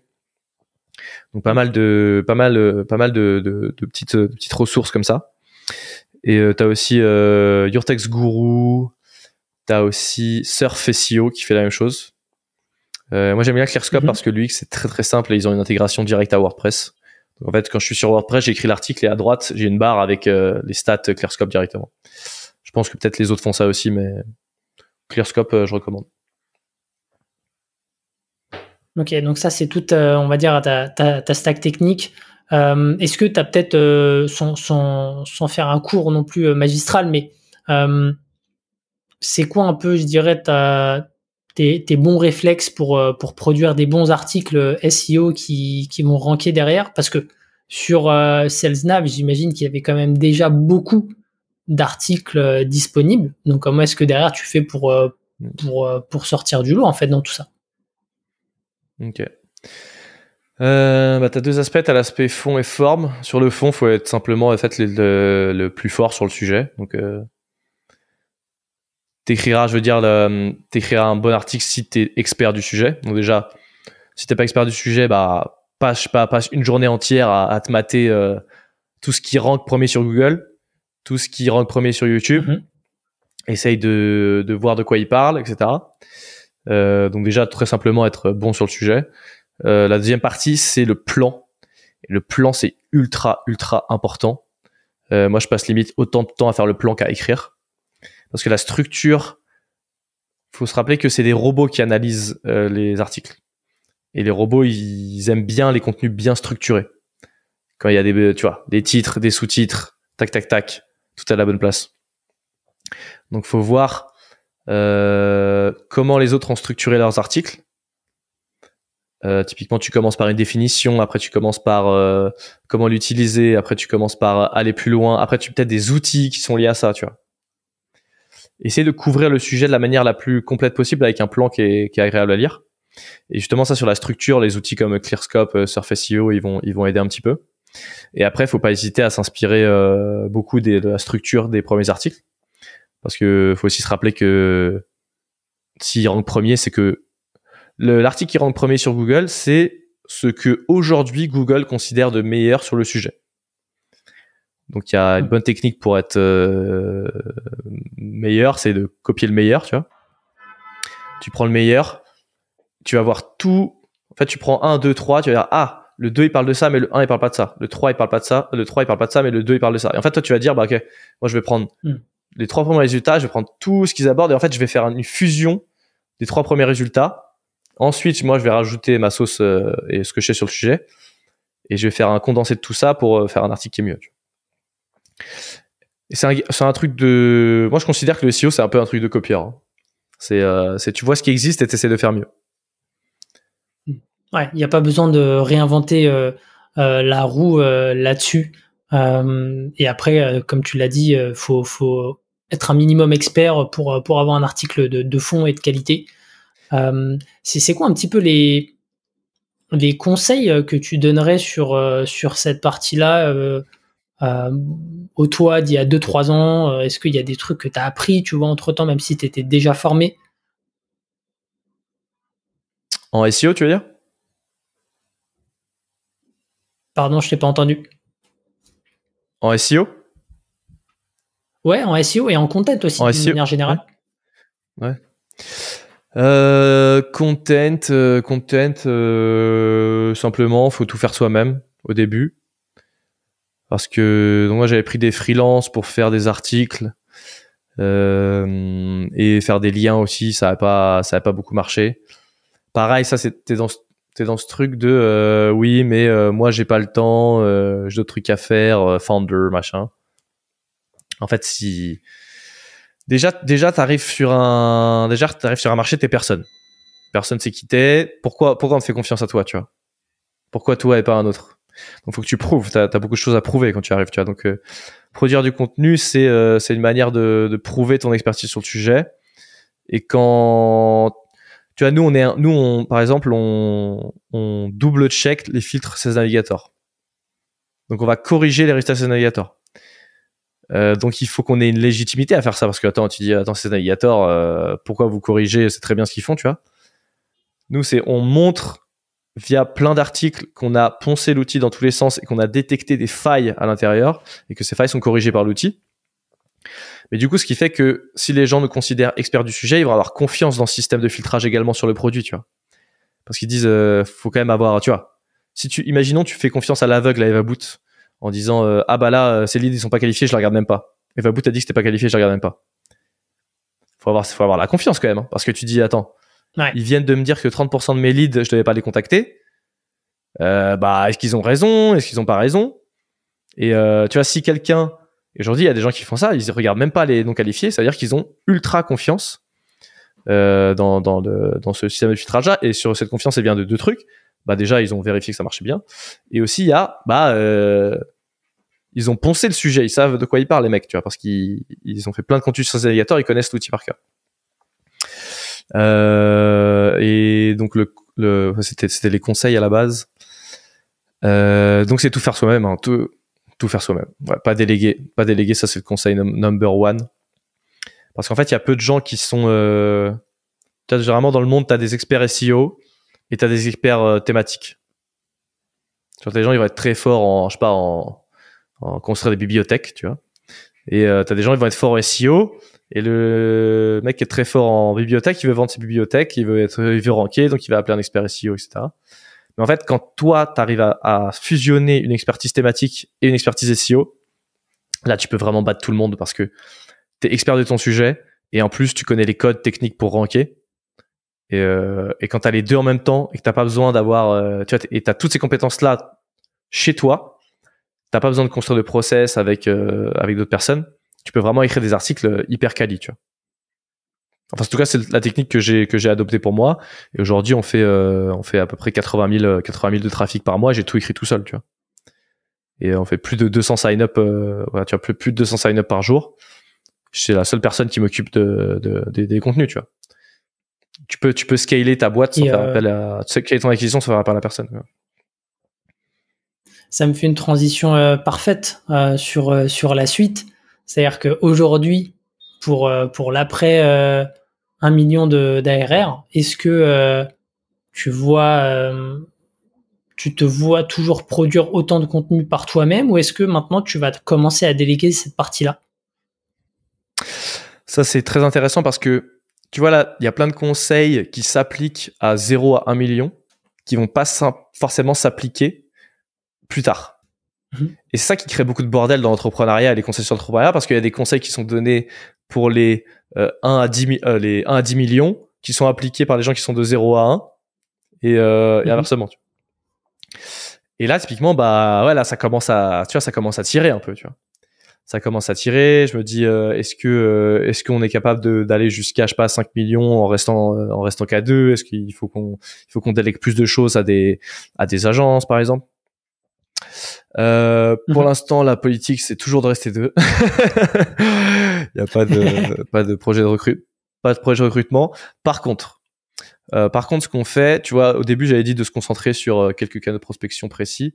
Là, on est en train de, là, SEO, bah, on a, on n'a pas fini, mais tout ce qui est bottom funnel, mots-clés 16 Navigator, on est présent à peu près partout. Euh, on est dans le 20% des 80%, tu vois. On est plus sur l'optimisation à la marge. Ouais. On n'est pas sur des actions, tu donnes 1, ça fait 10. On est sur des actions, tu donnes 1, ça fait 2, tu vois. 3. Et plus tu, et le SEO, c'est ça. Tu, au début, tu commences 1, ça fait 1, 10, après ça fait 1, 5, après ça fait 1, 2. Et après, tu arrives un peu à maturité, tu es en mode, ah, là, est-ce qu'il n'y a pas, est-ce qu'on n'a pas d'autres trucs qui font 1, 10, tu vois. Euh, et là, justement, on est en train de tester d'autres canaux, mais pareil, qui scale aussi. Euh, qui scale aussi, donc les ads. Les ads, tu les lances, euh, ça fonctionne. Donc ça, c'est hyper facile à scaler. Et c'est que c'est à scale avec le budget et pas avec les gens. Donc pareil, tu peux rester à deux et augmenter ton acquisition via les ads. Ça, c'est le premier point. Et ensuite, on a commencé aussi le, le, le, le top funnel.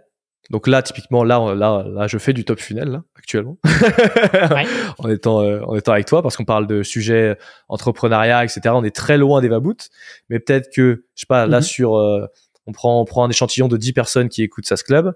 Et ben, peut-être qu'il y aura un commercial dedans, il va aller voir les Vaboot, etc. Donc, tu as un taux de conversion qui est beaucoup plus faible. il y a, il y a pas mal de sales le euh, qui écoutent. Ah ouais, j'espère que j'espère que ça va marcher. Alors, venez les gars, on vous attend. Euh, et, euh, après, toujours dans une optique aussi de comment faire scaler ça au maximum. Donc là, typiquement, tu vois, nous on fait podcast. Après, on va les découper. Euh, on va découper ces podcasts. Euh, typiquement là, je donne un peu des insights. J'ai demandé à Eric s'il pouvait me donner les rushs vidéo du podcast. Parce que moi, je vais prendre les rushs vidéo du podcast qu'on est en train de faire et je vais les découper en TikTok, euh, YouTube Shorts et Instagram Reels pour ensuite derrière les publier. Ce qui va permettre de, avec un contenu en input qui est un podcast, de démultiplier son impact euh, en le découpant en short et en fait en faisant ce qu'on appelle du repurposing, c'est-à-dire euh, utiliser un contenu, un contenu long, le découper en plein de petits contenus pour pouvoir les réutiliser. Et derrière, prendre tous ces shorts là. Donc il y a quelqu'un, il y a quelqu'un qui pour nous regarde les podcasts, les découpe en shorts et les publie sur euh, sur euh, les trois les trois plateformes, donc YouTube, Instagram et TikTok. Et derrière, moi je prends ces shorts et je me dis ah mais tiens, est-ce qu'en fait un short c'est pas un post LinkedIn? Tu vois? Donc je prends les shorts et je vais dire ah mais en fait ça- chaque short c'est une idée en fait. Chaque short c'est une idée, donc en fait une idée ça peut être mis à la vidéo en tant que short Reels Instagram, mais ça peut aussi être mis à l'écrit. Donc je vais regarder ces shorts qui sont produits euh, par la personne qui fait ça pour nous et ensuite moi je vais les transformer euh, je vais les transformer en post LinkedIn. Donc voilà, partir sur du top funnel, mais essayer, tu vois, de, de rendre ça euh, le plus efficace possible. Parce que j'aime bien quand les, quand les actions, quand même, des, des gros ROI, tu vois. Donc juste faire le podcast, euh, Mm. euh, moi, ça me suffit pas. Genre, il faut, il faut que ça donne plus. Il faut que ça, fasse- ça produise plus de choses, tu vois. Donc le podcast, en fait, tu parles quand même deux heures, hein, quand même. Hein. Donc t'en dis des choses, tu vois. Ouais. ouais. C'est clair. Et dans deux heures, t'as quand même pas mal de trucs. Donc il faut recycler ça absolument, tu vois. Donc Mm. tu passes deux heures, mais en fait ces deux heures ont un beaucoup plus gros impact que si t'avais juste parlé. Tu vois, c'est tu les as recyclés, t'avais des posts LinkedIn avec. Donc euh, t'as t'as t'as t'as bien multiplié ton impact là-dessus, tu vois. Donc la stratégie c'est ça. euh, là on teste des choses parce que moi je disais beaucoup, eh, choisis qu'un canal et fais que ça. Tu vois. Ça c'est un, un conseil de 0 à 1. Ensuite, euh, 1 à 5, bah là, tu te dis, ah, bah, en fait, euh, peut-être tester d'autres trucs, tu vois, pour continuer à, à grossir. Euh, donc voilà, c'est ouais, c'est là les, les, en gros, on a ouvert des canaux qui sont, euh, au début, on faisait que de l'acquisition gratuite via SEO, YouTube, prospection tout au début, on a arrêté. On a ouvert le canal de l'acquisition payante et le top funnel. Et euh, aujourd'hui, là, vos... est-ce que, euh, enfin, vos, vos utilisateurs, ils sont majoritairement francophones, ils sont worldwide. Euh, est-ce que, enfin, c'est c'est quoi un peu la data derrière? Ah, tu tombes bien parce que Robin, il a, il a fait un export euh, il y a la semaine dernière de, de ces stats-là. Euh, donc on a 40% d'Américains, euh, quelque chose comme 15% d'Indiens, euh, 15% de Français et le reste ensuite c'est euh, reste du monde on va dire. Mais le SaaS, le SaaS de toute façon c'est un marché d'Américains et d'Indiens à international. Et ensuite derrière les francophones. euh, moi j'ai été alors petit apprentissage là-dessus c'est que j'ai été surpris par l'importance de du monde hispanophone. Moi je Mhm. pensais que c'était un énorme marché pour le SaaS tu vois je me dis attends quand même le nombre de gens qui parlent espagnol euh, sur euh, sur terre il y en a que bah, c'est que c'est la seconde langue tu vois. Et en fait euh, du coup on a traduit tout dans contenu espagnol mais il y a pas tant que ça de clients de clients espagnols tu vois. Ce qui est assez spécifique pour nous parce que typiquement en fait les espagnols ils ont les espagnols et les portugais ils ont plein de noms tu sais. Ils ont quatre ils ont quatre ils ont quatre noms de famille du coup pour les emails c'est hyper chiant pour trouver Oui. des emails. Parce que tu, du coup tu trouves jamais le bon email parce que c'est Juan Carlos nanana nanana nanana tu vois. Et du coup va trouver le va trouver le, le bon email. Et du coup en fait eux sur tout ce qui est email finder euh, ils sont en galère parce que avec leur système de prénom tu vois. Hmm. alors que les américains c'est John Walter pam john.walter arrobase, euh, Mm. amazon.com tu vois. Ils ont en fait la, la data est bonne. Tu vois. La data est bonne Mm. en entrée mais euh, ouais le SaaS et ça euh, ouais. Si vous êtes français enfin si les français qui lancent des SaaS en français moi ça ça ça m'énerve parce que je- à part s'il y a une spécificité française vraiment mais le SaaS c'est un marché qui est mondial. Il faut lancer des SaaS en anglais. Ça sert à rien de lancer des SaaS en français parce que tout tous les, per- les personnes, les Français qui utilisaient SaaS parlent anglais, c'est des gens du milieu de la startup euh, et encore même le niveau global en anglais de la population moyenne, il a énormément augmenté ces derniers temps. Et euh, les gens qui travaillent dans, les- dans des startups, ils, ils savent parler anglais. Donc en fait, tu fais, tu fais, tu fais tout en anglais, tu vas toucher les Américains, les Indiens, les Français, tu vas toucher le monde entier. Ça sert à rien de faire un, Bah. un, un, un tout en français, à part si tu veux augmenter ton acquisition. Nous, typiquement, on a traduit, nous là, autre, euh, un truc que j'ai oublié, autre canal d'acquisition, c'est la traduction. On a traduit des articles Mm. en espagnol, en français, etc. Même la chaîne YouTube, j'ai commencé à la faire en français, mais parce que sur l'anglais, on commence à avoir fait le boulot. Et là, c'est pareil, c'est comment on peut facilement avoir des gains. Bah là, c'est attends, je prends un article, je le traduis avec DeepL, je le fais vérifier par quelqu'un, bam, il, il rank. Ça fait 100, 100 personnes de plus par mois sur le site, tu vois, sur un article. Mm. Euh, donc ça, pareil, c'est facile, mais c'est pas au début, encore une fois, tu vois. Ça, c'est bien différencier les, Mm. les conseils de MVP et de début de traction jusqu'à un million euh, d'ARR, et ensuite des conseils de scaling euh, vraiment sur plusieurs millions d'ARR, tu vois. C'est pas du tout la même chose. Et euh, sur, euh, tu, parles de conseils justement. Est-ce que toi, tu es allé chercher euh, des conseils auprès de tes pairs, ceux qui sont déjà passés par là et qui ont atteint les objectifs que tu vises, donc je sais pas, 5, 10 millions d'ARR? Et si oui, qu'est-ce qu'ils t'ont dit? Alors, moi je considère au début, t'as pas forcément besoin euh, d'aller chercher des gens en physique parce qu'en fait, il y a tellement de contenu sur comment démarrer une boîte sur Internet déjà. Mhm. Euh, t'as pas besoin d'aller forcément faire des rendez-vous avec des gens, tu vois. Euh, nous, on a euh, Robin et moi, on a beaucoup regardé euh, The Family. Tu mets ma première boîte, moi j'ai Mhm. commencé parce que j'ai regardé toutes les vidéos de The Family, tu vois, ça m'a donné envie de lan- lancer une boîte. Robin pareil. Euh, après t'as le, bah aujourd'hui ça existe, ça existe plus, mais aujourd'hui t'as Y Combinator. Donc euh, ça c'est Mhm. le, bah, c'est l'incubateur qui a fait Stripe, Airbnb, etc. C'est vraiment le meilleur contenu sur l'entrepreneuriat qui existe. À chaque fois, à chaque fois qu'ils sortent une vidéo, c'est c'est que des billets de confirmation, tu sais.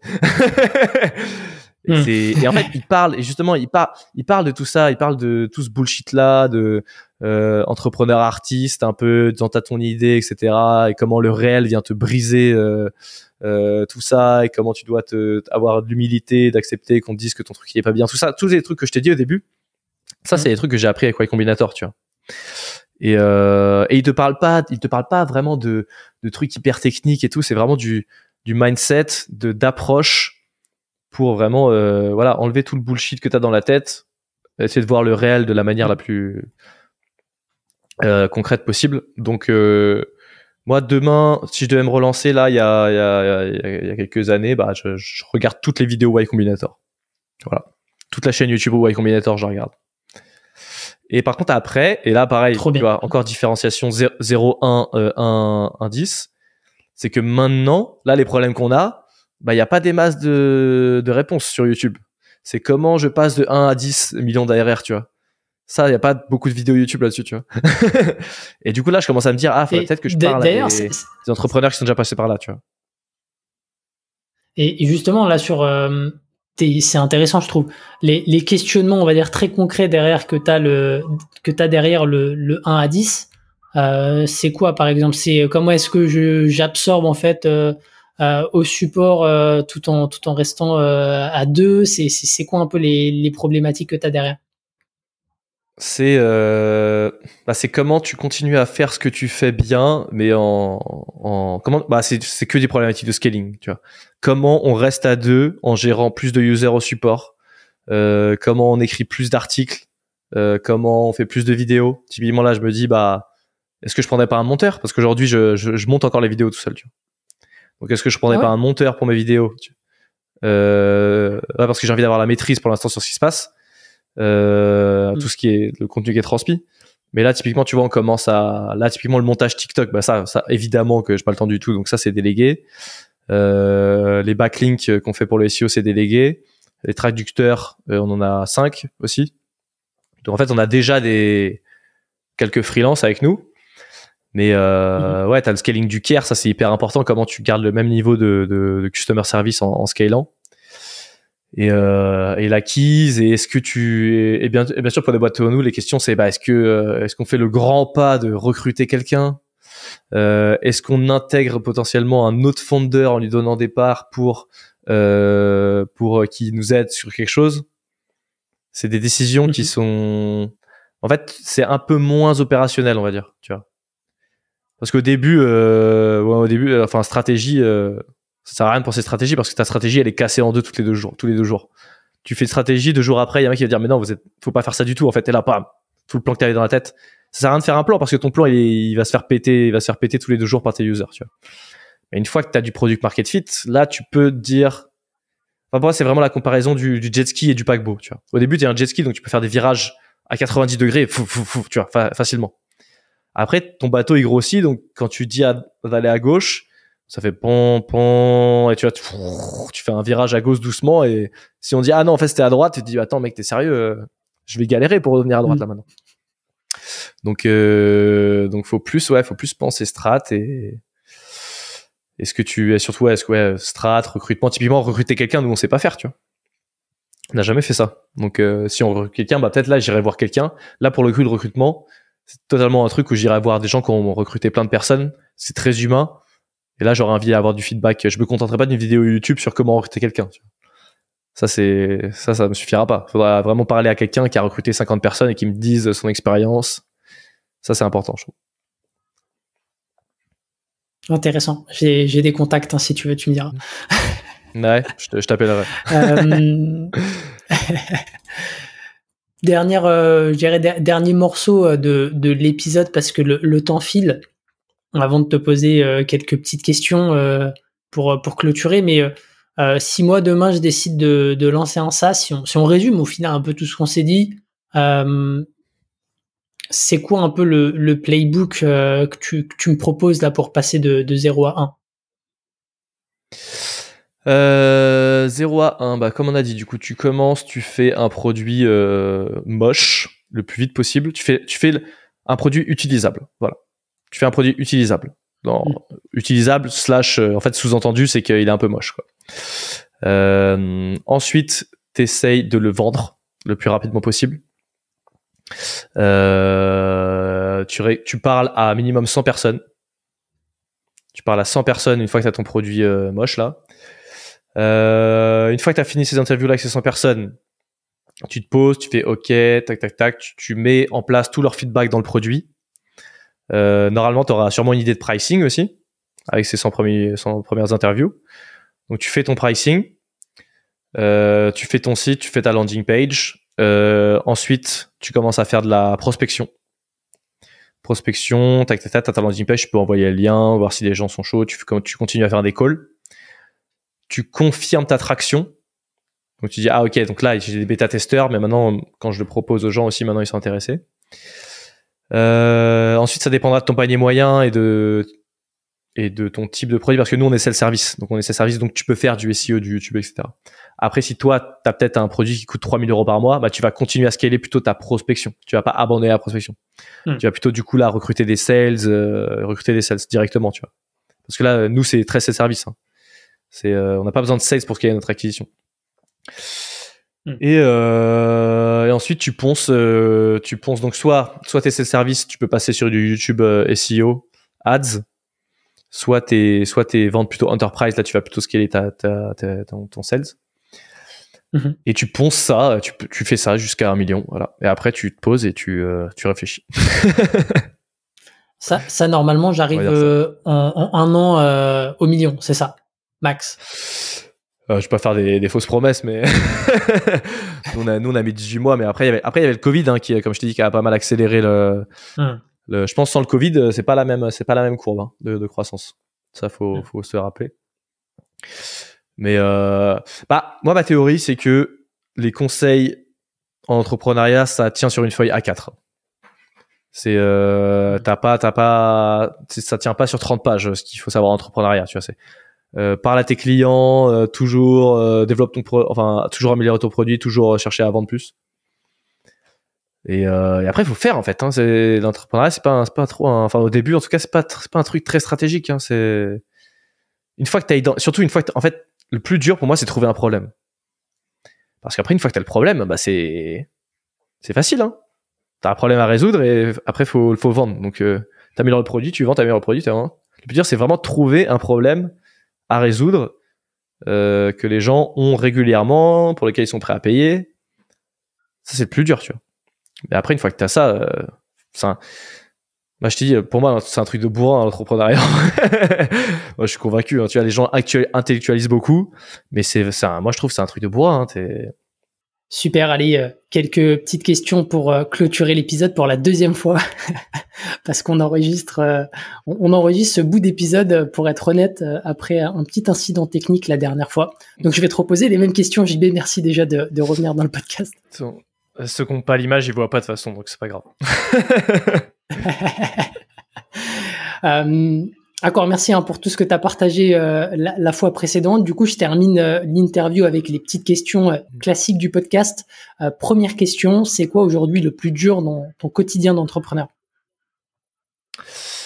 Alors aujourd'hui le plus dur c'est bah nous on est on est toujours que tous les deux la boîte grossit grossit grossit donc là, évidemment, on a beaucoup plus de, de pression, on va dire, opérationnelle sur nous.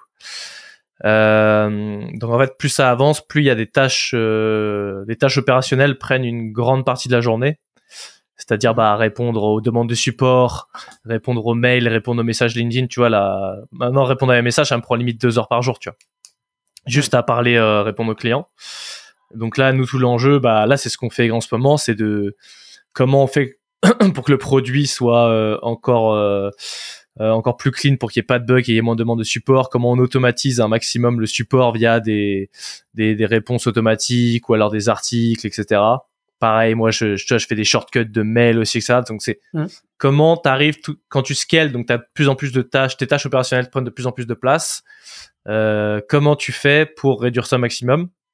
Donc soit bah soit tu recrutes, soit euh, soit tu soit tu tu, tu, améliores tes process. Donc mhm. euh, nous là nous on est dans cette phase là et c'est vrai que parfois tu vois c'est quand tu es là, tu te réveilles le matin et tu as, 40 demandes de support et tu dis OK.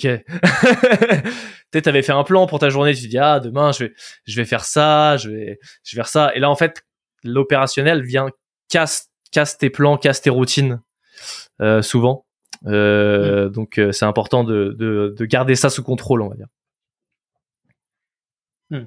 Et euh, juste là-dessus, simplement pour rebondir rapidement, il y a la partie automatisation tu peux améliorer, donc tes process. Et après, tu parlais de recruter. Est-ce que dans recruter, tu inclus le fait de déléguer potentiellement à une personne, tu vois, j'en sais rien, à, un ou une VA pour, pour t'aider là-dessus et rester focus justement sur tes plans de la journée? Euh, bah, nous, notre credo, c'est de déjà de jamais déléguer des trucs qu'on n'a pas fait nous-mêmes, parce que sinon tu peux pas juger de si le travail est bien fait ou pas. Au, même pas, mhm. peut-être pas à 100%, mais au moins essayer de le faire. Pas toujours aller jusqu'au bout, mais au moins essayer de le faire soi-même. Euh, et après, nous, on délègue que vraiment quand ça fait très mal. C'est-à-dire qu'on prend toujours la, la douleur comme, euh, comme signal. Typiquement, là, tu vois, monter les vidéos YouTube, ça commence un peu à me saouler. Parce que, bon, là, c'est la, pff, ça va être la, dans les 50, 60e. Je commence à savoir comment ça fonctionne. tu vois. Hmm. Et plus ça, plus ça avance. Au début, bah, j'apprends, je fais, ah, tiens, quand je monte comme ça, ça marche mieux. Et une fois que tu as atteint un espèce de plateau, en fait, quand pour moi, le plateau, il est aussi sur l'apprentissage. C'est-à-dire que quand t'apprends plus Ouais. rien, et ben là, c'est peut-être le moment de déléguer. Tu vois, typiquement, le montage, là, euh, bah, j'apprends plus rien, donc c'est peut-être le moment de, de déléguer. Euh, après, il y a des trucs plus tricky, typiquement le support. Le support, c'est bien que les fondateurs restent en contact avec les, euh, avec les clients tout de même. Donc ça, il faut pas déléguer trop vite. Mais euh, potentiellement, ouais, tous ces, tous ces tâches de opérationnelles de run qui sont faites tous les jours, sur lesquelles tu apprends plus grand chose et qui commencent même physiquement à, à te faire sentir de la douleur et à te faire chier. Ça, c'est des, c'est des tâches que tu peux potentiellement déléguer. euh. Et justement, une fois que tu les as fait toi-même tellement que ça te saoule, tu les connais tellement par cœur, que après derrière pour rédiger une fiche de poste ou une fiche de mission, ça va être hyper simple. Tu vas savoir Hmm. exactement euh, quoi demander à la personne parce que toi tu l'as tellement fait que ça t'a saoulé, tu vois. donc euh, Hmm. c'est ça le credo pour l'instant. Complètement. Et ça On va peut-être maximise. cette année. que- euh, Ouais, pardon, je t'ai coupé. On a eu du, du petit lag. Je disais, ça maximise le- les chances que en fait le, la tâche euh, réalisée soit conforme à ce que tu veux. C'est-à-dire que plus tu connais, plus tu peux processer ton approche et plus la personne va pouvoir euh, répliquer ce que tu veux.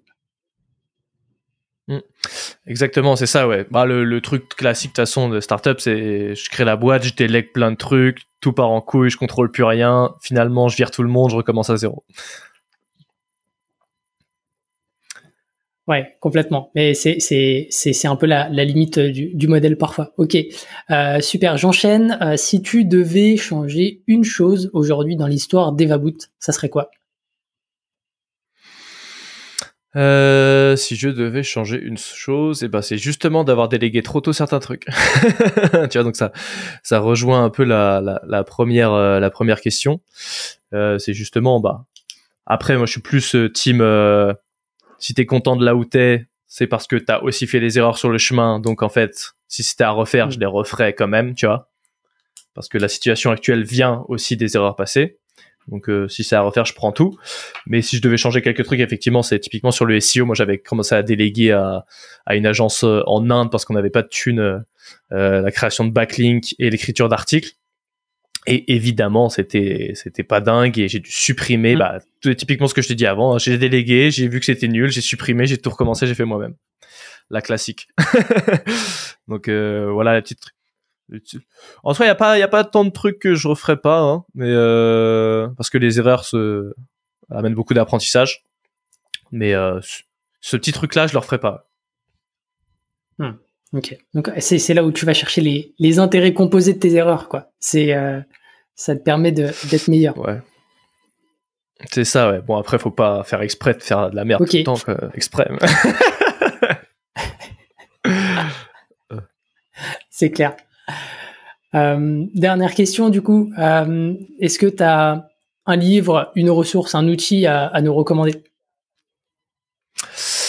Euh, alors livre, euh, livre, moi je lis pas trop de livres business. En soi, tous ceux que j'ai commencé, euh, ça m'a pas apporté énormément de valeur. En fait, j'ai remarqué que c'était des livres généralement faits pour des gens qui sont très avancés, tu vois. Genre euh, typiquement The Hard Things About the Hard Things.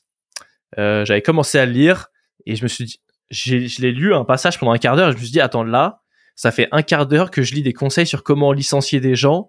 J'ai euh, 10 euros de chiffre d'affaires, tu vois. en fait, c'est et généralement c'est ce qui se passe avec beaucoup de livres business, c'est que tu lis des tu lis des conseils pour des, situations que tu n'es pas du tout en train de vivre en fait.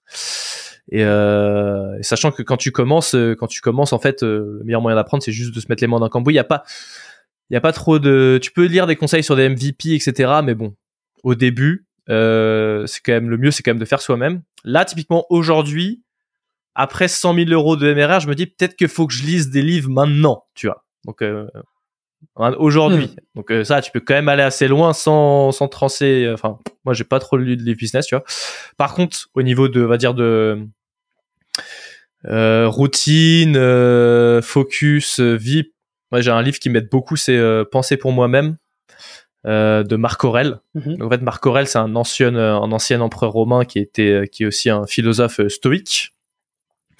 Euh, moi, ce que j'aime bien chez Marc Aurel, c'est que c'est un philosophe, mais c'est aussi un homme d'action. C'est-à-dire que tu vois, il y a beaucoup de philosophes qui, qui ont écrit des trucs, mais qui sont restés euh, pendant 20 piges chez eux, qui avaient pas de potes et qui étaient un peu isolés du monde, tu vois. Donc euh, leurs réflexions sont, sont intéressantes, mais très abstraites. Alors que Marc Aurel, tu vois, c'est quelqu'un qui a qui a été général, qui a fait la guerre, qui a géré un empire, qui a géré beaucoup de problèmes, donc il a appliqué ses principes dans sa vie, tu vois. Vraiment. Et il en a fait une philosophie de tous les jours qui est le, tu vois, qui est le, qui est le stoïcisme, qui est vraiment pas mal euh, en entrepreneuriat. Tu vois, tu as des principes, tu as des grands principes comme euh, euh, faire la différence entre ce que tu contrôles et ce que tu contrôles pas euh, dans ta vie. Hmm. Donc ce que tu contrôles pas en fait, t'as juste, faut juste t'adapter. Typiquement, je sais pas, je prends un exemple la météo.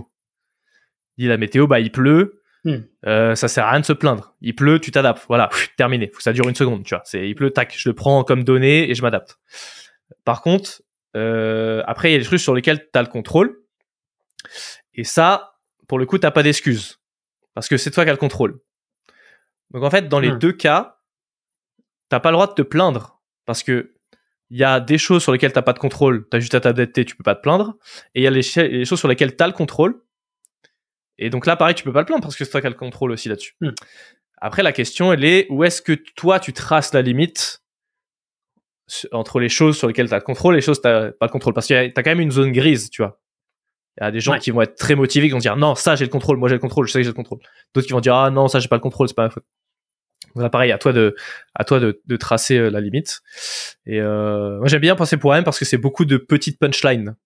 Les stoïciens, euh, les stoïciens ils sont très punchline. Tu vois, ils lâchent des, c'est pas des gros pavés, t'as beaucoup de, t'as beaucoup de petits paragraphes, c'est très facile à lire en fait. Et tu vois, t'as des citations assez intéressantes comme euh, il est fou de poursuivre l'impossible. Or, il est impossible que les méchants ne commettent point quelque méchanceté. Tiens, ça là, elle est assez belle, je trouve, parce que il, il, il aurait, fait, il aurait fait un carton sur TikTok. Hein.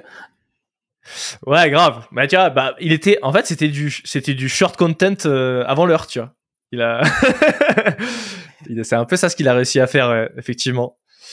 Et tu vois, après, il dit pareil, il dit des trucs, ouais, celui qui redoute, celui qui redoute une action naturelle est un enfant. Pareil, donc pareil, si tu, en fait, si tu t'énerves contre des choses, hmm. pareil, tu vois, j'aime bien la première aussi parce que, tu vois, c'est en fait, ça te fait accepter que, ouais, en fait, tous les jours, tu vas rencontrer des gens malveillants, des connards, et ça fait partie de la vie, et c'est comme ça. Voilà, donc ça, pareil, c'est une donnée que tu prends, ça fait partie de la hmm. vie, et t'avances. Parce que c'est quoi l'autre option? C'est tous les jours, tu rencontres quelqu'un qui est de malveillant, tu vas faire ah aujourd'hui j'ai encore rencontré quelqu'un. En fait, tu vas te rappeler tous les jours que oui, en fait, dans le monde il y a ces gens-là, il y a des structures. Hmm. Alors que si tu l'acceptes en tant que variable fixe de ton quotidien, et eh ben voilà, ça fait partie de la vie, tu t'adaptes et ça te ça t'évite de te voilà de te rendre compte qu'il y a des trucs durs dans la vie chaque jour, tu vois. Complet. Non, franchement, euh, c'est pas la première fois qu'on m'en parle, donc je le mettrai euh, en descriptif. Et euh, je savais pas pour le coup qu'il était euh, qu'il avait un passif de, de militaire, mais mais du coup la, la philosophie me surprend pas quoi. Ça se ça se prête très bien au milieu militaire, c'est-à-dire ok le, le, terrain tu peux pas le contrôler, par contre tu peux contrôler tes actions, tu peux tu peux chercher à anticiper. et quoi qu'il arrive, t'as as un plan, mais il y a la réalité du terrain, donc faut t'adapter, sinon t'es mort. Quoi.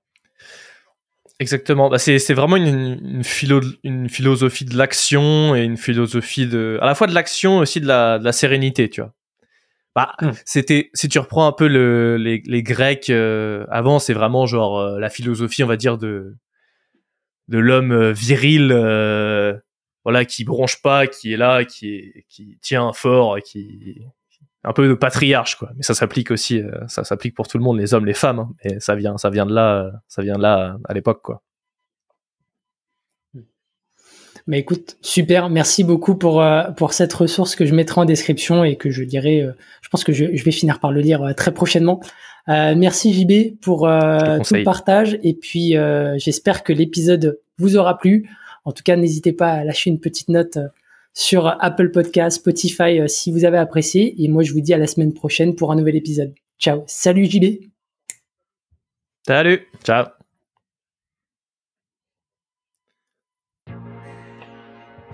SAS Club, c'est terminé pour aujourd'hui. Enfin presque. Si vous avez retenu un ou deux conseils, techniques ou apprentissages, alors pensez à noter SAS Club 5 étoiles sur Apple Podcast avec un petit commentaire pour m'encourager. Et si vous êtes de la team Android, pas de problème, partagez simplement un épisode qui vous a fait kiffer sur vos réseaux sociaux. C'est ce qui m'aide à gagner en visibilité et m'encourage à produire toujours plus d'épisodes. Enfin, si vous voulez collaborer avec un copywriter qui comprend les enjeux métiers et business d'un SaaS, envoyez-moi un message sur LinkedIn, Eric Seclet, S-E-C-L-E-T. Encore merci et à la semaine prochaine.